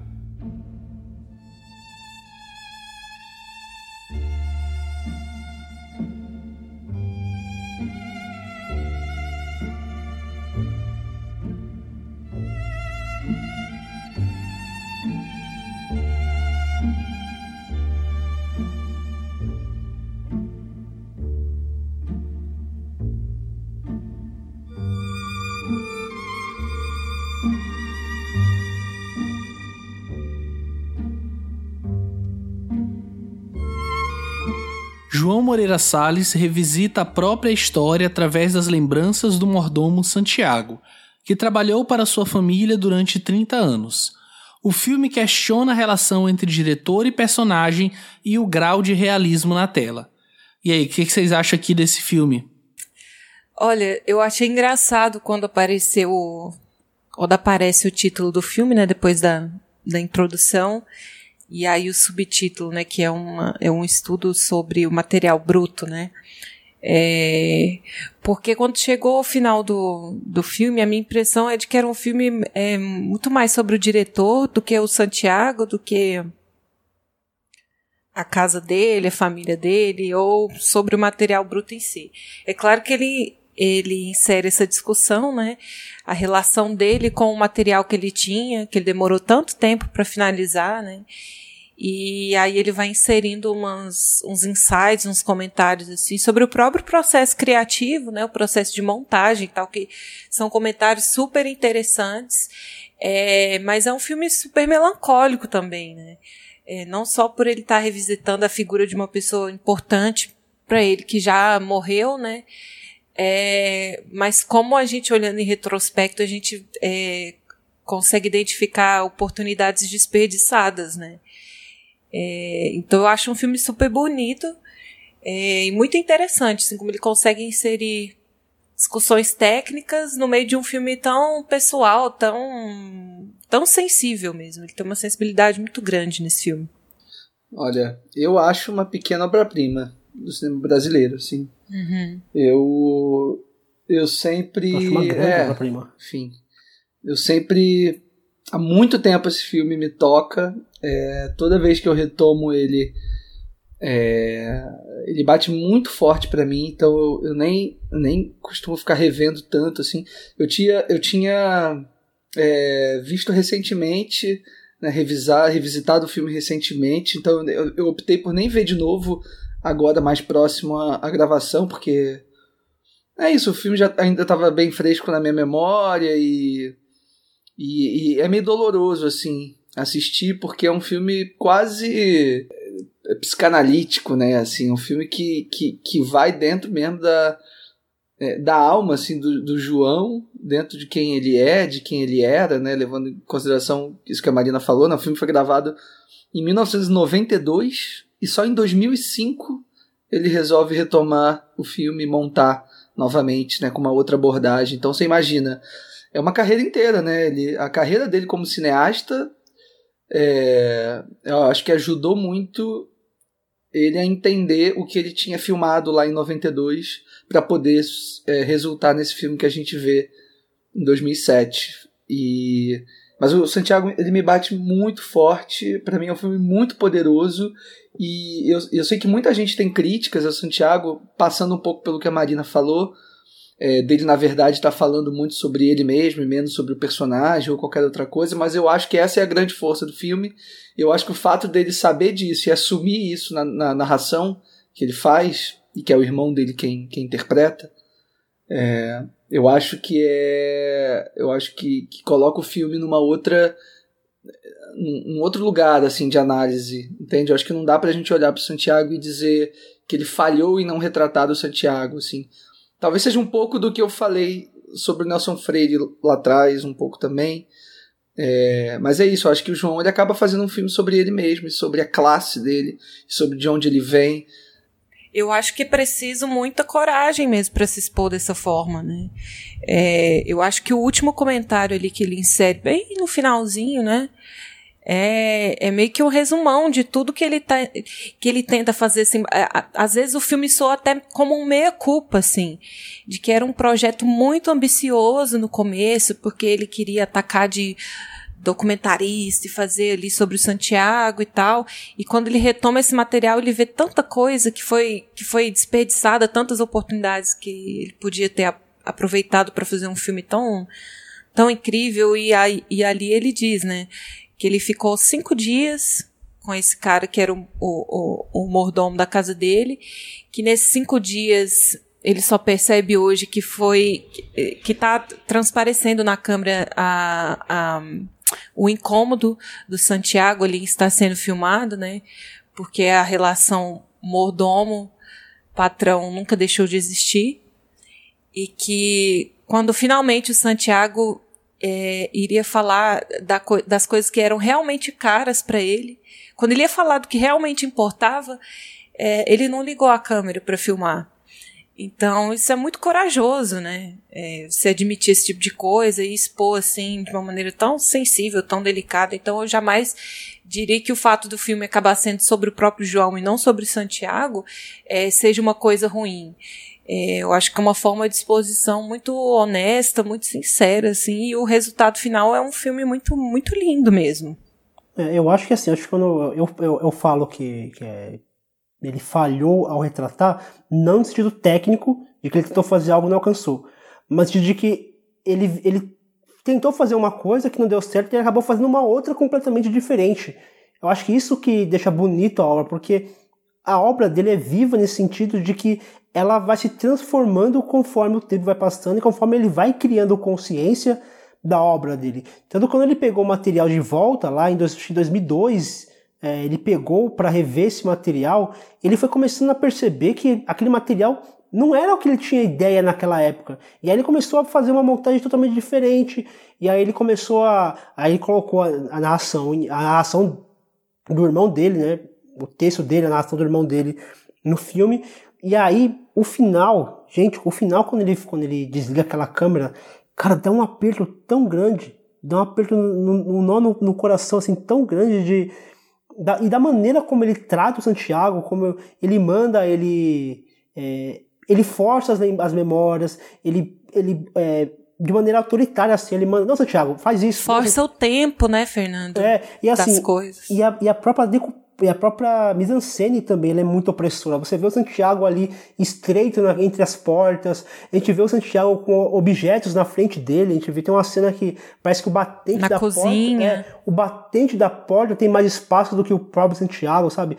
É, é doloroso você ver o Santiago estreito, espremido assim naquela salinha pequena e só a voz do, do João lá no fundo, dando ordens para ele, e assim, e a passividade de Santiago de chamar ele de Joãozinho, sim, não Joãozinho, como que você quer? Eu faço assim, eu baixo a cabeça, eu e mesmo ele não trabalhando mais para a família Salles naquele momento, ele ainda era o empregado dele, sabe? Isso que, que me machuca você ver isso. Porque era uma relação que não era só uma relação profissional. É, é como se, é como se o, o, o Santiago ele, ele pertencer, ele for, tipo, ele tivesse um dono, tá ligado? E não é a mão de obra do Santiago, é o próprio Santiago. E é muito doloroso você ver essa, essa relação e saber também que ele morreu, se não me engano, foi dois, três anos depois da filmagem, sabe? É, é triste, assim, é um documentário muito. É, é, ele é bonito, mas ele é, ele é triste, assim, também. Né? Ele, ele deixa você para baixo, porque você entende que Santiago ele queria se expressar, só que ele era totalmente. Ele era podado, ele, ele, ele tinha essa, essa situação de ter o, o, patrão dele, que não era mais patrão, mas na cabeça dele ainda era o patrão dele, ali, é, dando ordens para ele. E quando ele tentou sair um pouquinho e falar um pouquinho do que ele queria, do que ele realmente sentia, do que era o Santiago, que o, que o documentário tinha por objetivo de dar nome ao título, né? é, Santiago, ele não consegue porque a câmera simplesmente está desligada porque pro, pro João Moreira Salles naquele momento aquilo não era interessante. É muito doloroso isso. Ô Fernando, é uma coisa que não só aqui, mas eu acho que eu pensando é, em Santiago, em Entre Atos, no Últimas Conversas, que apesar de não ser um filme do, do João Moreira Salles, mas ele ajudou a finalizar, né, que é o último filme do Coutinho, e no, no Intenso Agora, que é o filme mais recente dele, que a gente vai comentar já já, eu acho que ao mesmo tempo que esses filmes demonstram uma, uma certa fragilidade do próprio João e de expor um pouco o processo dele de descobrir os seus documentários, mas são filmes que também mexem com essa questão da realidade documental, né? Porque você fica o tempo todo em dúvida. Porque se você parar para pensar, aquelas cenas foram filmadas, realmente existiu aquilo, mas o próprio João, quando retomou aquele material, ele preparou aquela narração, ele é, deu pro irmão dele gravar, escolheu aquelas cenas e deixou aquilo daquela forma. Então você fica sempre se perguntando: será que realmente isso aconteceu de fato? No sentido de, ah, eu realmente queria fazer uma coisa, mas na verdade mas eu estou fazendo esse outra. Esse é o próprio discurso, se, né, dele no filme. Ou se foi a intenção. Não, mas é meu, meu questionamento é, ou se foi a intenção. Porque, por exemplo, quando o Coutinho aparece ali no Últimas Conversas, ou o próprio João aparece falando no começo do Entre Atos sobre como ele enxergou o Lula de uma forma diferente, quis fazer um filme diferente, eu sempre coloco em dúvida a posição dele como narrador confiável. Ou como alguém que de fato está revelando uma verdade, está se expondo, porque seria uma exposição, né? Você revelar bastidores do que aconteceu, ou se ele está simplesmente usando isso como artifício para nos inserir naquele universo. E eu prefiro também nunca ter uma resposta em Mas relação a isso. Essa é claro. a fala do próprio João. Ele diz: é, vocês, devem, vocês devem assistir esse filme com, com desconfiança. E aí ele faz aquelas tomadas, né?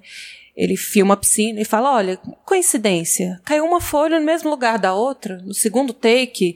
Aí depois ele fala: olha, e essa, essa onda aqui na piscina? Será que estava ventando ou fui eu que mexi com a mão e, e, e produzi essa onda aqui? E o vento no varal? Então acho que até ele mesmo propõe esse exercício de dizer. É, de reconhecer que o que ele estava tentando fazer antes era uma super manipulação é, vestida de um discurso de que ele queria falar da vida de uma pessoa e mostrar essa pessoa é, no cerne dela, mas que ele estava manipulando tudo desde o começo. É, e quando ele retoma isso, ele já retoma com outro olhar e jogando essa bola para o espectador mesmo. Olha, isso aqui tudo está manipulado é, e você nunca vai saber se Mas essa era a minha intenção eu ou não. Entendi, eu entendi o que o Pedro está falando, assim, é porque a, a, a, primeira a primeira camada do filme, né, uma primeira leitura que a gente pode ter é essa, de que o próprio filme revela o seu dispositivo e o próprio João revelando suas, suas falhas, né, digamos assim, como cineasta.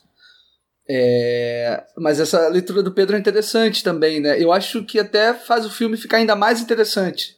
É, que é uma manipulação da manipulação, né? Como se ele tivesse é, criando um, o, o, próprio personagem dele mesmo, né? Ele está criando um João Moreira Salles indignado com quem ele era em 1992, né? É, só a possibilidade disso ser uma, uma articulação pensada já torna o filme é, já joga a gente para uma segunda camada, né? Já já já faz o filme até ficar mais interessante até também. É, mas é, é uma leitura possível, assim, é, que, que não, é a leitura que eu faço, mas eu acho interessante também. Mas o Santiago, eu acho que tem uma, uma coisa interessante dele, assim, que é a forma dele, como vocês falaram, né, desses enquadramentos muito rigorosos. Eu acho que era muito uma referência que o, que o, que o João queria trazer até dos filmes do Ozu, né? Ele, ele fala, eu lembro de ter visto alguma entrevista com ele falando sobre isso, assim, que ele queria filmar. Não, ele cita no final do filme. Ele né? chega a falar. O filme, filme do Ozu. Né? É. Uhum. Acho que ele, inclusive, insere uma imagem do, do, do, do Era uma Vez em Tóquio no filme, né? Ou não? Sim, ele chega a usar uma cena final. Ele falou assim: é, que o filme usa... dele acaba como acabou o filme do Ozuna. É, é. Que essa coisa, né, de planos muito é, fixos e com a câmera baixa, frontais, aquele preto e branco, é muito característico também, né? Então, eu acho que essa forma é, do filme não contradiz o discurso dele, mas eu acho que cria um conflito muito interessante, né? Entre esse filme meio que autoanálise é, do próprio João, né? Então a gente pode passar para o filme seguinte da pauta, o filme mais recente do João Moreira Salles, que ele vai lançar ali 10 anos depois, que é No Intenso Agora.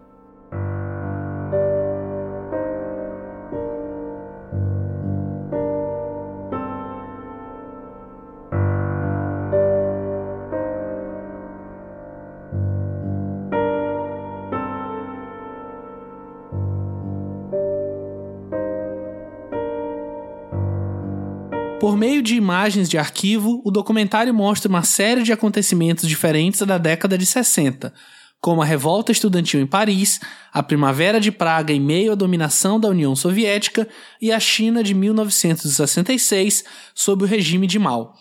E aqui eu queria jogar né, uma questão que acho que esse filme puxa muito do primeiro filme do, do João, né, que é um documentário que ele faz sobre a China, com a narração do José Wilker, né, que é China Império do Centro, que é um filme até um tanto quanto, eu diria, leve, isentão, assim, talvez, sem entrar muito nele, mas que é o João colocando muitas suas visões particulares sobre um certo acontecimento é, a partir de uma, uma montagem, né, de, uma, de imagens que não necessariamente falam sobre aquilo que ele está falando, né? E ele puxa muito sobre a família dele, fala sobre a mãe, foca muito no Combendi ali na, na revolta estudantil de Paris, mas eu acho que Sobretudo é isso, ele fala sobre uma coisa enquanto ele tá mostrando uma outra que não necessariamente tem a ver, e eu já retomo para dizer especificamente sobre o que eu acho que ele tá falando no,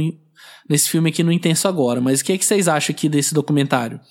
Cara, eu assisti esse filme quando ele foi. Quando ele foi lançado mesmo, né, no circuito, eu cheguei a ver no cinema. É, agora eu revi é, para gravar o programa. E o filme bateu um pouco diferente agora. É, eu acho que eu gostei mais quando eu vi a primeira vez. Agora eu já sinto. Enfim, enxergo alguns pequenos problemas, assim, principalmente de ritmo é, no filme, porque eu acho é um projeto é, interessante assim do João. Eu acho que ele também, com o passar do tempo, isso até vi uma entrevista recente que ele deu, é, não sei se foi para o Observatório da Imprensa, eu acho. Ele estava falando de um monte de coisa, estava falando do Coutinho, eu acho, sobre últimas conversas. É, que era na época que o filme. Não, desculpa, ele estava fal... falando sobre últimas conversas, mas é, já, ele já tinha rodado no Intenso Agora e tava, o filme estava saindo. E ele começa a falar sobre, sobre como ele percebeu é, foi, como ele começou a perceber o papel dele dentro do cinema brasileiro, um pouco também, é, do fato dele estar numa posição muito privilegiada, né, e ele ter a consciência disso, e que tipos de filme é, ele poderia fazer, né, dentro desse cenário que a gente tem no Brasil, como que ele poderia agregar. E aí a conclusão que ele tira é a de que pouco se fala é, a partir desse ponto de vista dele sobre esse cotidiano dele. Né? É, ele até cita um exemplo, né? ele fala é muito mais fácil uma pessoa, um morador de um condomínio rico da Barra da Tijuca falar sobre, sei lá, falar sobre a Rocinha do que sobre um morador de favela falar sobre o cotidiano desse, desse morador, sabe, de classe média alta ou classe alta é, de um lugar privilegiado. Assim. Por quê? Porque, óbvio, você, para entrar num condomínio desses, você que, que cineastas são esses que podem, estão autorizados a falar é, sobre esses lugares, né? E, e, ele meio que reflete sobre a escassez né, de autorreflexão sobre o próprio. É, sobre a própria condição social dele mesmo, e ele acha que esse é o caminho é, para o cinema dele, pelo menos agora. Assim, ele, ele, não, ele não se enxerga muito fazendo filmes como Notícias de uma Guerra Particular, por exemplo, hoje, sabe? Por um lado, eu concordo com ele, assim, eu acho que é válido a gente ter filmes sobre isso também.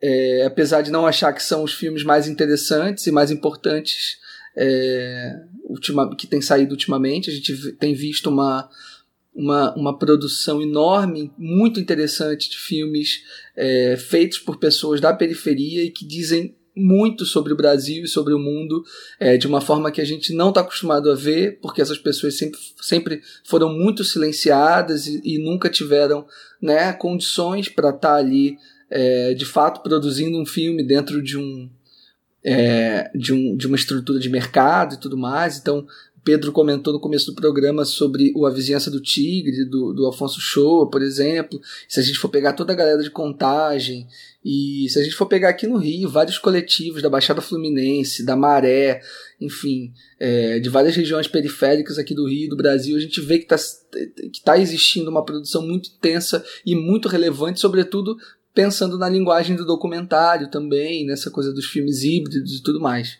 Então eu acho que esse, é, esse lugar de fala, digamos assim, é, que o próprio João se reconhece ao fazer um filme como No Intenso Agora, né, que, é, que é um filme sobre. É, apesar de ser um filme muito sobre o mundo, né, sobre as revoluções, maio de 68, é, a coisa da Primavera de Praga e tudo mais, eu acho que ele, ele acaba fazendo um filme também muito sobre ele, sobre a própria condição dele, né? Não, então ele faz, acaba fazendo um filme sobre a classe média e essas revoluções. Porque eu penso muito, ele fala muito da mãe dele, que é, muitas, por exemplo, na, naquelas imagens, muitas das da China foram feitas pela mãe dele e, que, e mostrando a condição dela, porque ela ali estava muito alheia a toda aquela situação. Ela filma lá aquelas crianças que, que tinham lá as, as palavras de Mao Tse Tung, e, e, como ela fica alheia àquilo, ela, ela tá ali, se diverte, ela tira foto, ela filma, ela visita a muralha da China, e a visão dela diz muito distante do que realmente estava acontecendo ali. E a família dele, mesmo quando, ela, quando a família dele foi morar em Paris, como eles eram totalmente alheios todo o movimento que acontecia ali, toda a movimentação, toda aquela agitação, todas aquelas manifestações, todas aquela, aquela, aquelas lutas que aqueles estudantes estavam comprando ali e como aquilo reverberou no mundo todo. E a classe média ele na, naquela época representando a classe média né ele se coloca nessa condição de, de a gente fala classe média mas na verdade ele era, ele era bem rico na verdade. Mas essa, essa questão de talvez é, uma alienação dessa classe diante de todas as movimentações todas esses essas situações ao redor do mundo dali no finalzinho dos anos 60, comecinho dos 70. E ali talvez ele esteja dando aquela, aquela, aquela alfinetada na distância que as pessoas, que, essa, que essa classe média tem desses eventos. Até no Brasil mesmo, ali mostra algum. Ali mostra, por exemplo, é, teve um, a morte de, do menino, acho que o nome dele era Edson, Edson Luiz, alguma coisa assim, que ele foi morto e, e, e o que essa morte causou de, de revolta na, na, naquelas pessoas, ao mesmo tempo que, que a família dele continuava usufruindo plenamente de seus privilégios, como se aquilo não tivesse acontecido próximo dele, como se acontecesse do lado de fora do quintal dele, sabe?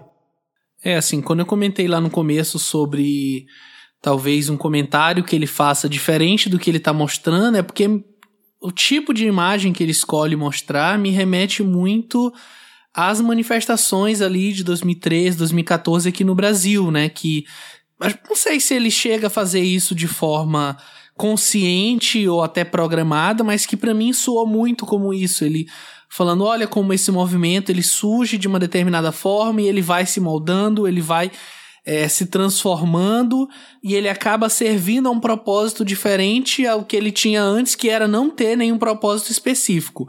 Isso é uma coisa que ficou muito para mim quando eu vi esse filme. Ao mesmo tempo que ele faz essa homenagem à mãe dele, né, de resgatar essas imagens que ela fez e falar um pouco dela, e até do próprio papel do documentarista em si, né, ao mostrar, por exemplo, cenas de uma família, dizer, olha, é, supostamente são imagens de uma família se divertindo, mas olha como reflete um caráter social, porque a babá se afasta quando a criança começa a andar, ela tá relegada a, ao segundo plano, ela tá ali atrás. Eu acho que é um pouco dessa mistura e ao mesmo tempo do próprio João ele tomando essa consciência, mas uma coisa que continua me incomodando, que já me incomodava lá no China Império do Centro, é talvez essa visão tanto quanto isentona, vamos dizer assim, e aí cada um entende como quiser esse meu comentário, é que ele tem de determinados eventos, eu acho que sobretudo do lá no China Império do Centro, eu acho que ele trata a China muito sobre essa ótica é, daquele país no Oriente que a gente não conhece muito bem e que eu tô tendo acesso através dessas imagens e pronto. Que é uma coisa que eu venho pensando ultimamente sobre documentário, que apesar de você ter uma certa necessidade de se distanciar um pouco do seu objeto, acho que quando você conhece esse objeto, você tem pelo menos uma certa é, proximidade com ele, né? Acho que isso faz com que você tenha mais possibilidade de trabalhar né? Então eu acredito que isso me incomoda um pouquinho aqui no, no, no Intenso Agora, apesar de eu gostar desse, desse, dele talvez fazer essa relação entre essas revoluções estudantis ali em Paris na década de 60, pedindo a saída do Charles de Gaulle, e falar um pouquinho também sobre a China e talvez fazer essa relação sobre, com o Brasil, né? O Brasil aqui do, do século XXI. Mas é, queria deixar para vocês também ver se de repente foi uma impressão própria minha ou não. Não, eu acho assim, eu, eu, eu até gosto dessa, dessa visão que ele traz de, de, tá, de tentar apenas mostrar a imagem como elas são. Porque assim, as imagens elas, elas acabam contando bastante também. Por exemplo, uma vez eu vi uma entrevista dele e aí ele fala bastante sobre, sobre as três imagens. Ele fala que as imagens que foram captadas pela mãe dele na China era um, uma imagem de alguém completamente distante daquela realidade. Então são imagens de longe, então filma ali, filma ali aquelas crianças bem distantes, tem uma filmagem de todo o plano da China ali, da, muralha da China, aqueles portões da cidade proibida. Então é uma visão muito distante, é uma visão de quem está muito longe. Da, da manifestação na França, que ele usou recortes, imagens foram, foram feitas ali no momento, então é a imagem de dentro da movimentação. É o pessoal correndo, é a câmera no ombro, na mão, né? É, pessoas caindo, correndo, cantando, pulando. As, as reuniões estudantis, ele, as cenas sendo filmadas lá dentro, então é uma coisa muito mais, muito mais é, presencial, é ali no chão mesmo acontecendo. Já na Tchecoslováquia já é uma coisa muito mais que ali já era uma ditadura, então era uma coisa muito mais truculenta são imagens feitas talvez de dentro de um prédio, imagens escondidas por detrás de um muro. Então, é, essas, essas diferenças das revoluções e como elas, como as imagens foram captadas, que eu acho que, que enriquece o documentário. Só tem um problema muito grande com a montagem dele. Não sei, é, o filme me cansa muito. Talvez se a, se a, montagem fosse mais intercalada, não sei, não sei dizer. Acho que tem uma, acho que tem uma coisa da. É, que você pode dizer como da narração do João também, né? Eu acho que ele é muito didático é, e muito e muito hum, retórico é. também nas coisas que ele acaba dizendo. Então, eu acho que isso enfraquece um pouco a potência daquelas imagens. É como se ele não acreditasse 100% naquelas imagens e precisasse... No poder das é, imagens. Isso é, me incomoda perfeito, também. Perfeito. É, concordo plenamente. É, em vez de ele confiar nas imagens, ele acaba se alongando e contando e mostrando isso, isso acaba enfraquecendo, mas o poder dessas imagens, elas são muito poderosas. É um trabalho de pesquisa imenso, né? Eu acho que. E eu gosto dessa articulação que ele faz com a vida pessoal dele, assim, com a mãe. É, eu acho interessante esses paralelos que ele cria, sobretudo quando a gente pensa é, no que aconteceu com, com a Elisa, né? Que, que é a mãe dele, enfim, ela cometeu suicídio é, anos depois ali daquele maio de 68, daquela visita dela da China. Então tem essa um pouco esse espectro dessa morte pairando sobre o filme inteiro, assim, que eu acho muito poderoso também. Eu acho que o, o filme me emociona bastante em diversos momentos, assim. É, aquelas imagens que a mãe faz na China, eu acho eu acho que são muito poderosas e, e eu acho que dizem muito sobre sobre o próprio João como documentarista também, sobre a forma como ele aborda as imagens, enfim. É, isso é bem bacana mesmo. Acho que a gente já pode ir partindo para o encerramento do programa, né? E antes da gente chegar aqui no fim fazer nossas considerações finais, falar o top 3, Só deixar aqui os nossos recadinhos de sempre, agradecer a todo mundo que mandou seu feedback sobre os nossos últimos programas. E aqui não só abrangendo os nossos programas mais recentes, mas queria aproveitar esse momento aqui de dois anos de plano sequência e agradecer a todo mundo que já entrou em contato com a gente, que já mandou e-mail, que já mandou recadinho no Twitter, no Facebook, no Instagram. E, enfim, todos os ouvintes que sempre deram muita força pra gente, como vocês já devem estar cansados de saber, fazer um podcast, ter um projeto autoral e sem nenhum apoio é difícil, é difícil manter. A gente sabe que a gente também às vezes não consegue cumprir nossos prazos, às vezes acaba tendo um atraso ou outro, mas a gente faz isso tudo com muito carinho, com muito amor. Então, sempre qualquer recado, qualquer mensagem, sempre deixa a gente muito feliz. Então, queria agradecer de coração por todo mundo que entrou em contato, que ouve a gente mesmo silenciosamente, que ajuda a compor ali os nossos números. Queria agradecer de verdade, em nome aqui de todo mundo. É, queria aproveitar e pedir, se você quiser mandar comentários, dúvidas, sugestões de temas, mandar só um abraço pra gente, você pode nos encontrar nas nossas redes sociais, no Facebook, em facebook.com barra plano sequência podcast, no Twitter, arroba plano seccast, plano SEQcast, no Instagram com a mesma arroba, plano ou ainda através do nosso e-mail contato arroba plano-sequência.com. E se você ouve a gente e quer nos ajudar a atingir um público maior, queria pedir que você avaliasse a gente no iTunes, no Spotify ou na sua plataforma preferida para que a gente possa ter mais visibilidade e chegue a mais pessoas. Então, chegando aqui no nosso encerramento, queria pedir para primeiro para o Fernando mandar seu suas considerações finais, seu top 3, de repente alguma mensagem geral aqui sobre esses dois anos de plano sequência. É, falar de dois anos de plano sequência é, tem muita história, né, cara? Parece que parece que não, mas em dois anos a gente vivenciou e conheceu muita gente, a gente viu o, o canal, o canal, né, o, o projeto se transformar e, e ganhar novas formas e ter convidados diferentes e ter agora um, um, um, programa filho, né, que é o Fora de Quadro, que é uma coisa que, que a gente está ainda namorando. É muito legal isso daqui, a gente não tinha noção de, do que isso ia dar, a gente começou com, com um projeto entre amigos, assim, uma coisa que a gente só queria fazer para juntar e, e meio consciente de que era um trabalho bastante nichado, era um nicho do nicho, e que hoje a gente vê a galera assisti, ouvindo e comentando e sugerindo e participando. Pô, esse programa que a gente está fazendo é, foi um presente que, eles, que os ouvintes nos deram, né? É, eles escolheram e deram esse presente para a gente para poder falar sobre documentários. É uma coisa que eu queria falar há muito tempo, que a gente acaba falando e vendo pouco, em detrimento de, de muitos filmes que a gente acaba assistindo e tudo. E, cara, é um presente imenso e eu só tenho a agradecer aos ouvintes por ter nos dado esse presente. E agora, só para concluir sobre o cinema do João Moreira Salles, eu acho que calhou assim de, de a gente falar neste momento que a gente está vivendo, um momento onde o jornalismo é sucateado, onde a cultura é sucateada e o jornalismo é descreditado, é visto como mal, é visto como vilão, é visto como aquele que está que, que tá querendo arruinar com, com o país. Eu acho que o papel do João Moreira Salles, do cinema dele e da gente como comunicadores é de uma defesa à verdade, de uma defesa, e não é a verdade do, ah, quer dizer que o documentário ele está contando a verdade. Não, a verdade de você contar uma história, de você ter, você poder pelo menos contar essa história, de fazer uma reportagem, de você poder fazer uma, uma investigação, de você não sofrer nenhum tipo de censura, da sua matéria não sofrer censura. Eu acho que é disso que a gente está falando. E eu acho que a gente fazer esse programa é alguma maneira uma forma de resistirmos a isso, a essa, essa caça às bruxas, ao jornalismo, ao profissional, ao profissional que, que traz essas notícias e ao documentarista também, ao cinema em geral, né?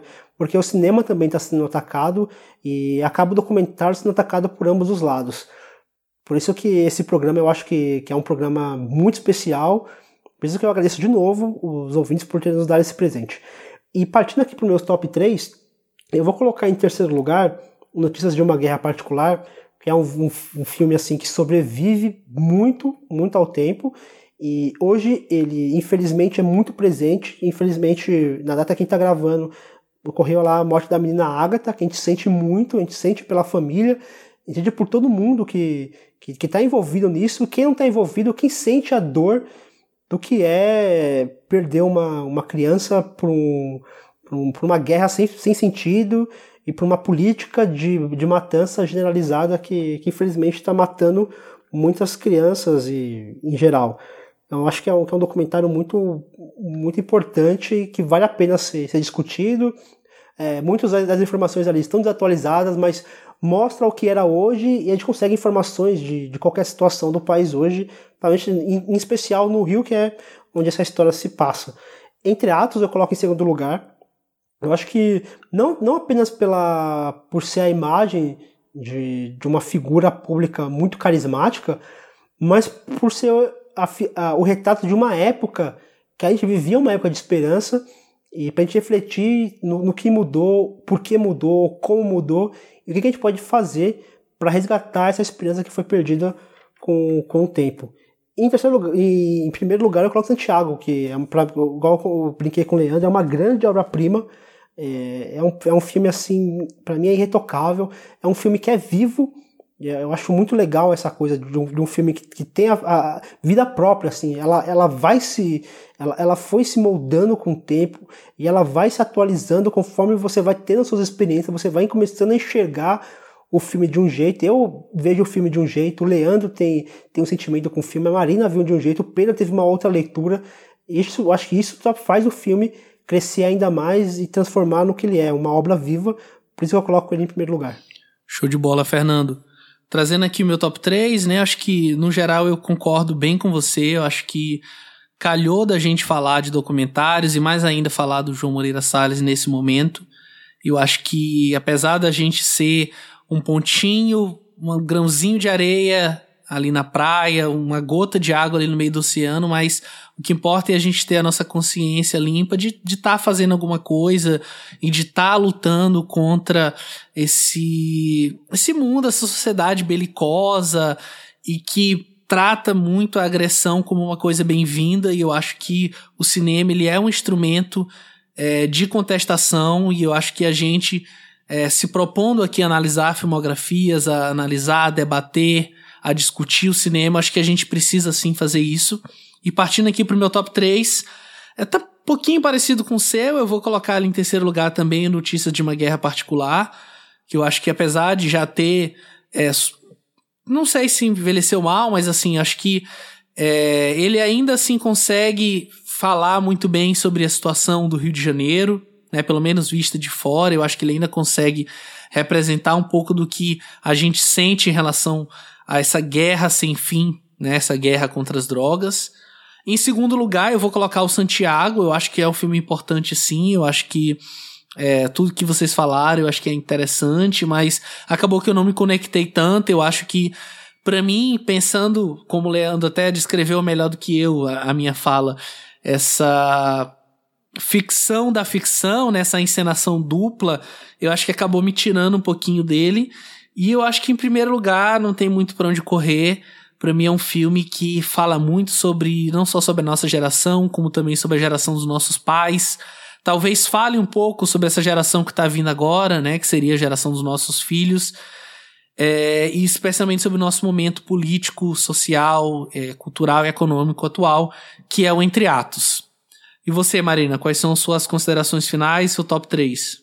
Bem, né, dois anos de vida e eu queria, assim como o Fernando, agradecer demais os nossos ouvintes. É, muita coisa aconteceu, né, nesses dois anos. A gente passou por, por processos de mudança e acaba que o, nosso projeto é um projeto pequeno, muito ambicioso, né? São quatro pessoas que fazem absolutamente tudo, né? O nosso site é um site pequeno, mas demanda muito carinho, muita atenção. Então são essas quatro pessoas que pesquisam, produzem o conteúdo, escrevem, editam, alimentam redes sociais. É, e às vezes parece um processo meio solitário, assim, parece que a gente está fazendo pra gente mesmo. E quando vem a repercussão de algum programa, alguém que a gente curte muito vai lá e recomenda o, o plano de sequência, compartilha, professor usando os nossos é, episódios em sala de aula, é, ou até mesmo só uma pessoa que acompanha a gente desde o começo, né? A gente tem algumas, algumas pessoas muito especiais que estão desde o primeiro programa acompanhando a gente, que passaram pela transição com a gente. Então, isso é muito, muito, muito satisfatório. Né? É, no fim das contas, é, é, é um pouco isso. A gente faz o plano de sequência para nós mesmos. No fim das contas, a gente tem que gostar do que a gente está falando, do que a gente está fazendo, mas é tão legal quando a gente vê que aquilo que a gente gosta tem muita gente gostando também. Então, é, é uma satisfação muito grande, assim como todos os diretores que já passaram por aqui. Sempre é muito legal falar deles. É, quando a gente termina uma gravação, às vezes é cansativo, mas a gente já quer começar a pensar em outros nomes para estar tá falando. É, então é um sentimento de dois anos de muito, muito trabalho, mas muita gratidão também. E falando do João Moreira Salles, é, é foi, foi, foi uma semana que eu, em que eu assisti esses, esses filmes da pauta e que foi me dando um sentimento de tristeza muito grande, né, pela atual situação que a gente vive, né, e eu quase posso recitar a fala do próprio diretor, né, que o Pedro falou na introdução, onde ele diz que ele é muito pessimista em relação ao presente, mas otimista em relação ao futuro. E assim, eu nem sei se eu consigo ser otimista em relação ao futuro, né? Mas pessimista em relação ao, ao presente eu tenho sido, assim. Ainda mais depois de ver esses filmes, né, que retratam um Brasil de pouco tempo atrás, né? Uma década atrás, e a gente vê quanta coisa mudou. E aí eu me sinto meio que nessa leitura que o, que o Fernando fez, né, do final de Entre Atos, que a câmera se afasta para a história acontecer. Parece que eu sinto que às vezes a gente se acomodou e se afastou um pouco da política, é, se afastou um pouco de tudo que estava acontecendo, que foi, é o que permite que pessoas como as que estão no poder hoje tenham ascendido ao poder. Parece que a gente, parece que a gente dormiu no ponto ficou dando risada dos absurdos e quando a gente viu aquilo era verdade, né? Não era só não era só zoeira, era verdade, está acontecendo. Né? Então, eu acho que é um momento. Eu posso ser otimista em relação ao futuro a partir desse ponto de vista, né? Que a gente vê, enxerga aonde a gente está errando para mudar de atitude, para conseguir mudar o, o, o, o, futuro, né? Mas então, fazendo meu top 3, eu coloco em terceiro lugar o Notícias de uma Guerra Particular. Em segundo lugar, é... Entre Atos. em primeiro lugar, é Santiago. E aí, Leandro Luz? Bom, queria só dar fazer uns agradecimentos aqui antes. É, é isso, né? A gente teve esse fez esse programa de aniversário com a ajuda de vocês, então nada mais justo do que agradecer todo mundo que participou da nossa promoção e, e que ajudou a escolher o tema, né? Que norteou a escolha desse diretor de hoje. É, e aí é isso, a gente fez essa campanha pelo Twitter, pelo Instagram. É, então todo mundo que, que votou mandou mensagem de carinho também por lá, o Thiago, a Lívia, o Walter, a Júlia, o Jonatas, o Vinícius, a Juliano, o Jorge, enfim. É, obrigado pela, por terem colado na votação e por terem é, ajudado a gente aí nessa, nessa, nessa escolha. E queria parabenizar a Lari, que ganhou a promoção que a gente fez, né, com os postos e com a, e com a caneca. É, espero que você esteja feliz com eles aí da sua casa. E queria também só mandar um abraço especial para Tá, que comentou sobre um programa mais antigo nosso, sobre a, a Ana Mulaerte, é, falando que escutou e que, e que, e que se animou de ouvir é, sobre filmes que até fizeram ela mudar um pouquinho de, de opinião. Ela falou do Durval Discos, enfim. É, e também mandar um grande abraço para o nosso querido Madeixa, que acompanha a gente desde sempre, Madeixa do Falecast, do Fale de Cinema. Ele me mandou uma imagem, uma mensagem super carinhosa também falando do Fora de Quadro, que é esse formatinho novo que a gente propôs é, lançar também aí junto com os programas é, que vocês estão acostumados. Então é isso aí, valeu galera demais. Comentem sempre, a gente precisa saber mesmo assim a opinião de vocês sobre tudo.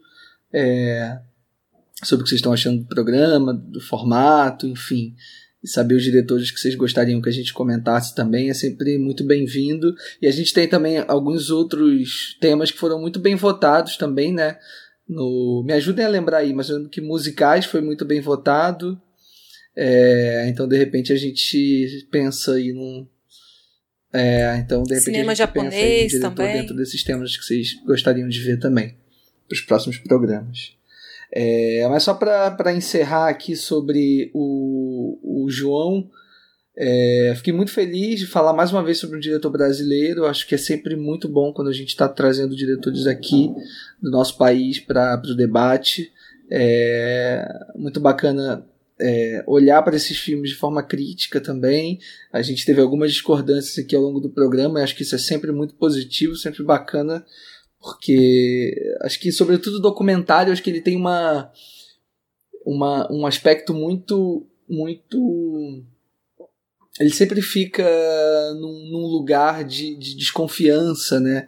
É, justamente por essa por ele por as pessoas sempre almejarem né projetarem no documentário uma responsabilidade muito grande tudo. Então eu acho que os filmes sempre têm essa essa característica forte poderosa de gerar essas discussões tão tão fortes também né tão é, eu acho que o cinema do João ele tem tudo isso é, acho que é, é, importante lembrar também, eu sempre gosto de fazer isso, assim, alguns parceiros frequentes dele é, dentro da produção dos filmes. É, e vou citar agora dois deles, mas tem outros vários. Mas é o queria lembrar do Walter Carvalho, né, que é enfim, diretor de fotografia frequente dele, fez o Santiago, fez o Entre Atos, enfim. E o Eduardo Escorel também, que ajuda sempre ele é, na montagem dos filmes. É, acho que são dois outros dois cineastas também muito, muito importantes também para uma geração. É, e exaltar também a carreira do João como produtor, né, sobretudo ao lado do Coutinho, né, possibilitando que o Coutinho pudesse lançar tantos filmes ali, mais ou menos a partir do, acho que do Babilônia ou do Peões, né, que ele passou a estar ao lado do, do Coutinho nessa nova fase né, dele até o fim, né? Até chegar nas últimas conversas que a gente falou pouco aqui, mas que é um filme incrível que junto com a Jordana ele termina é, o filme, né? Depois da morte do Coutinho e que acho que é um filme que diz muito também sobre esses processos que o João costuma comentar ao longo dos filmes dele. Mas é isso, fazendo um top 3 rápido, é, acho que vai ficar meio empatado, né? Porque eu acho que eu tô, tô igual ao Fernando. Coloco notícias em terceiro, o Entre Atos em segundo e o Santiago em primeiro. E aí eu não sei como o Pedro vai fazer aí nesse balanço geral dele. Mas é isso, valeu. É bom demais estar aqui conversando com vocês e que venham mais anos e aniversários falando de cinema ao lado de vocês. Beijos. É isso, gente. Então a gente fica assim, nosso top 3, né?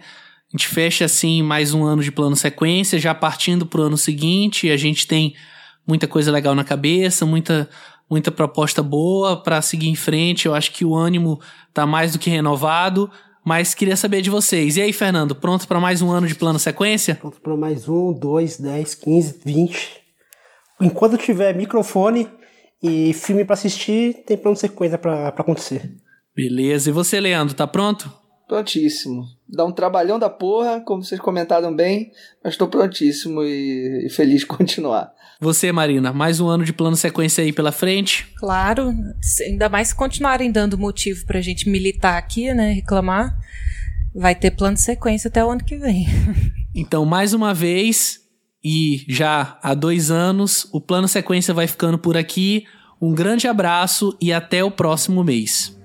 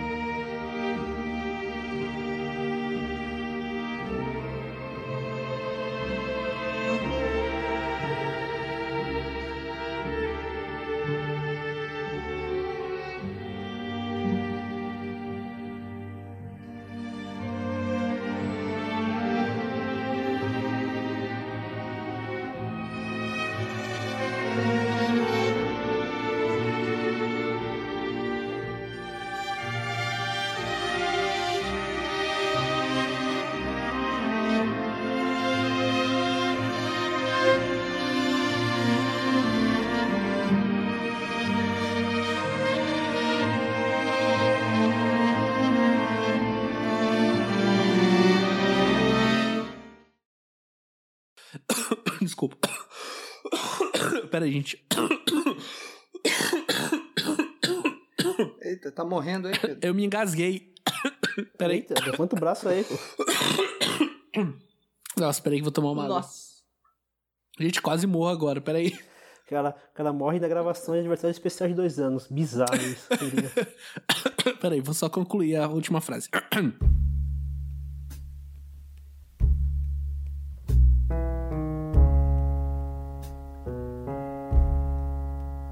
Ah, e atenção! Reserve seu fone de ouvido para o mês que vem, pois falaremos sobre a cineasta francesa Claire Denis.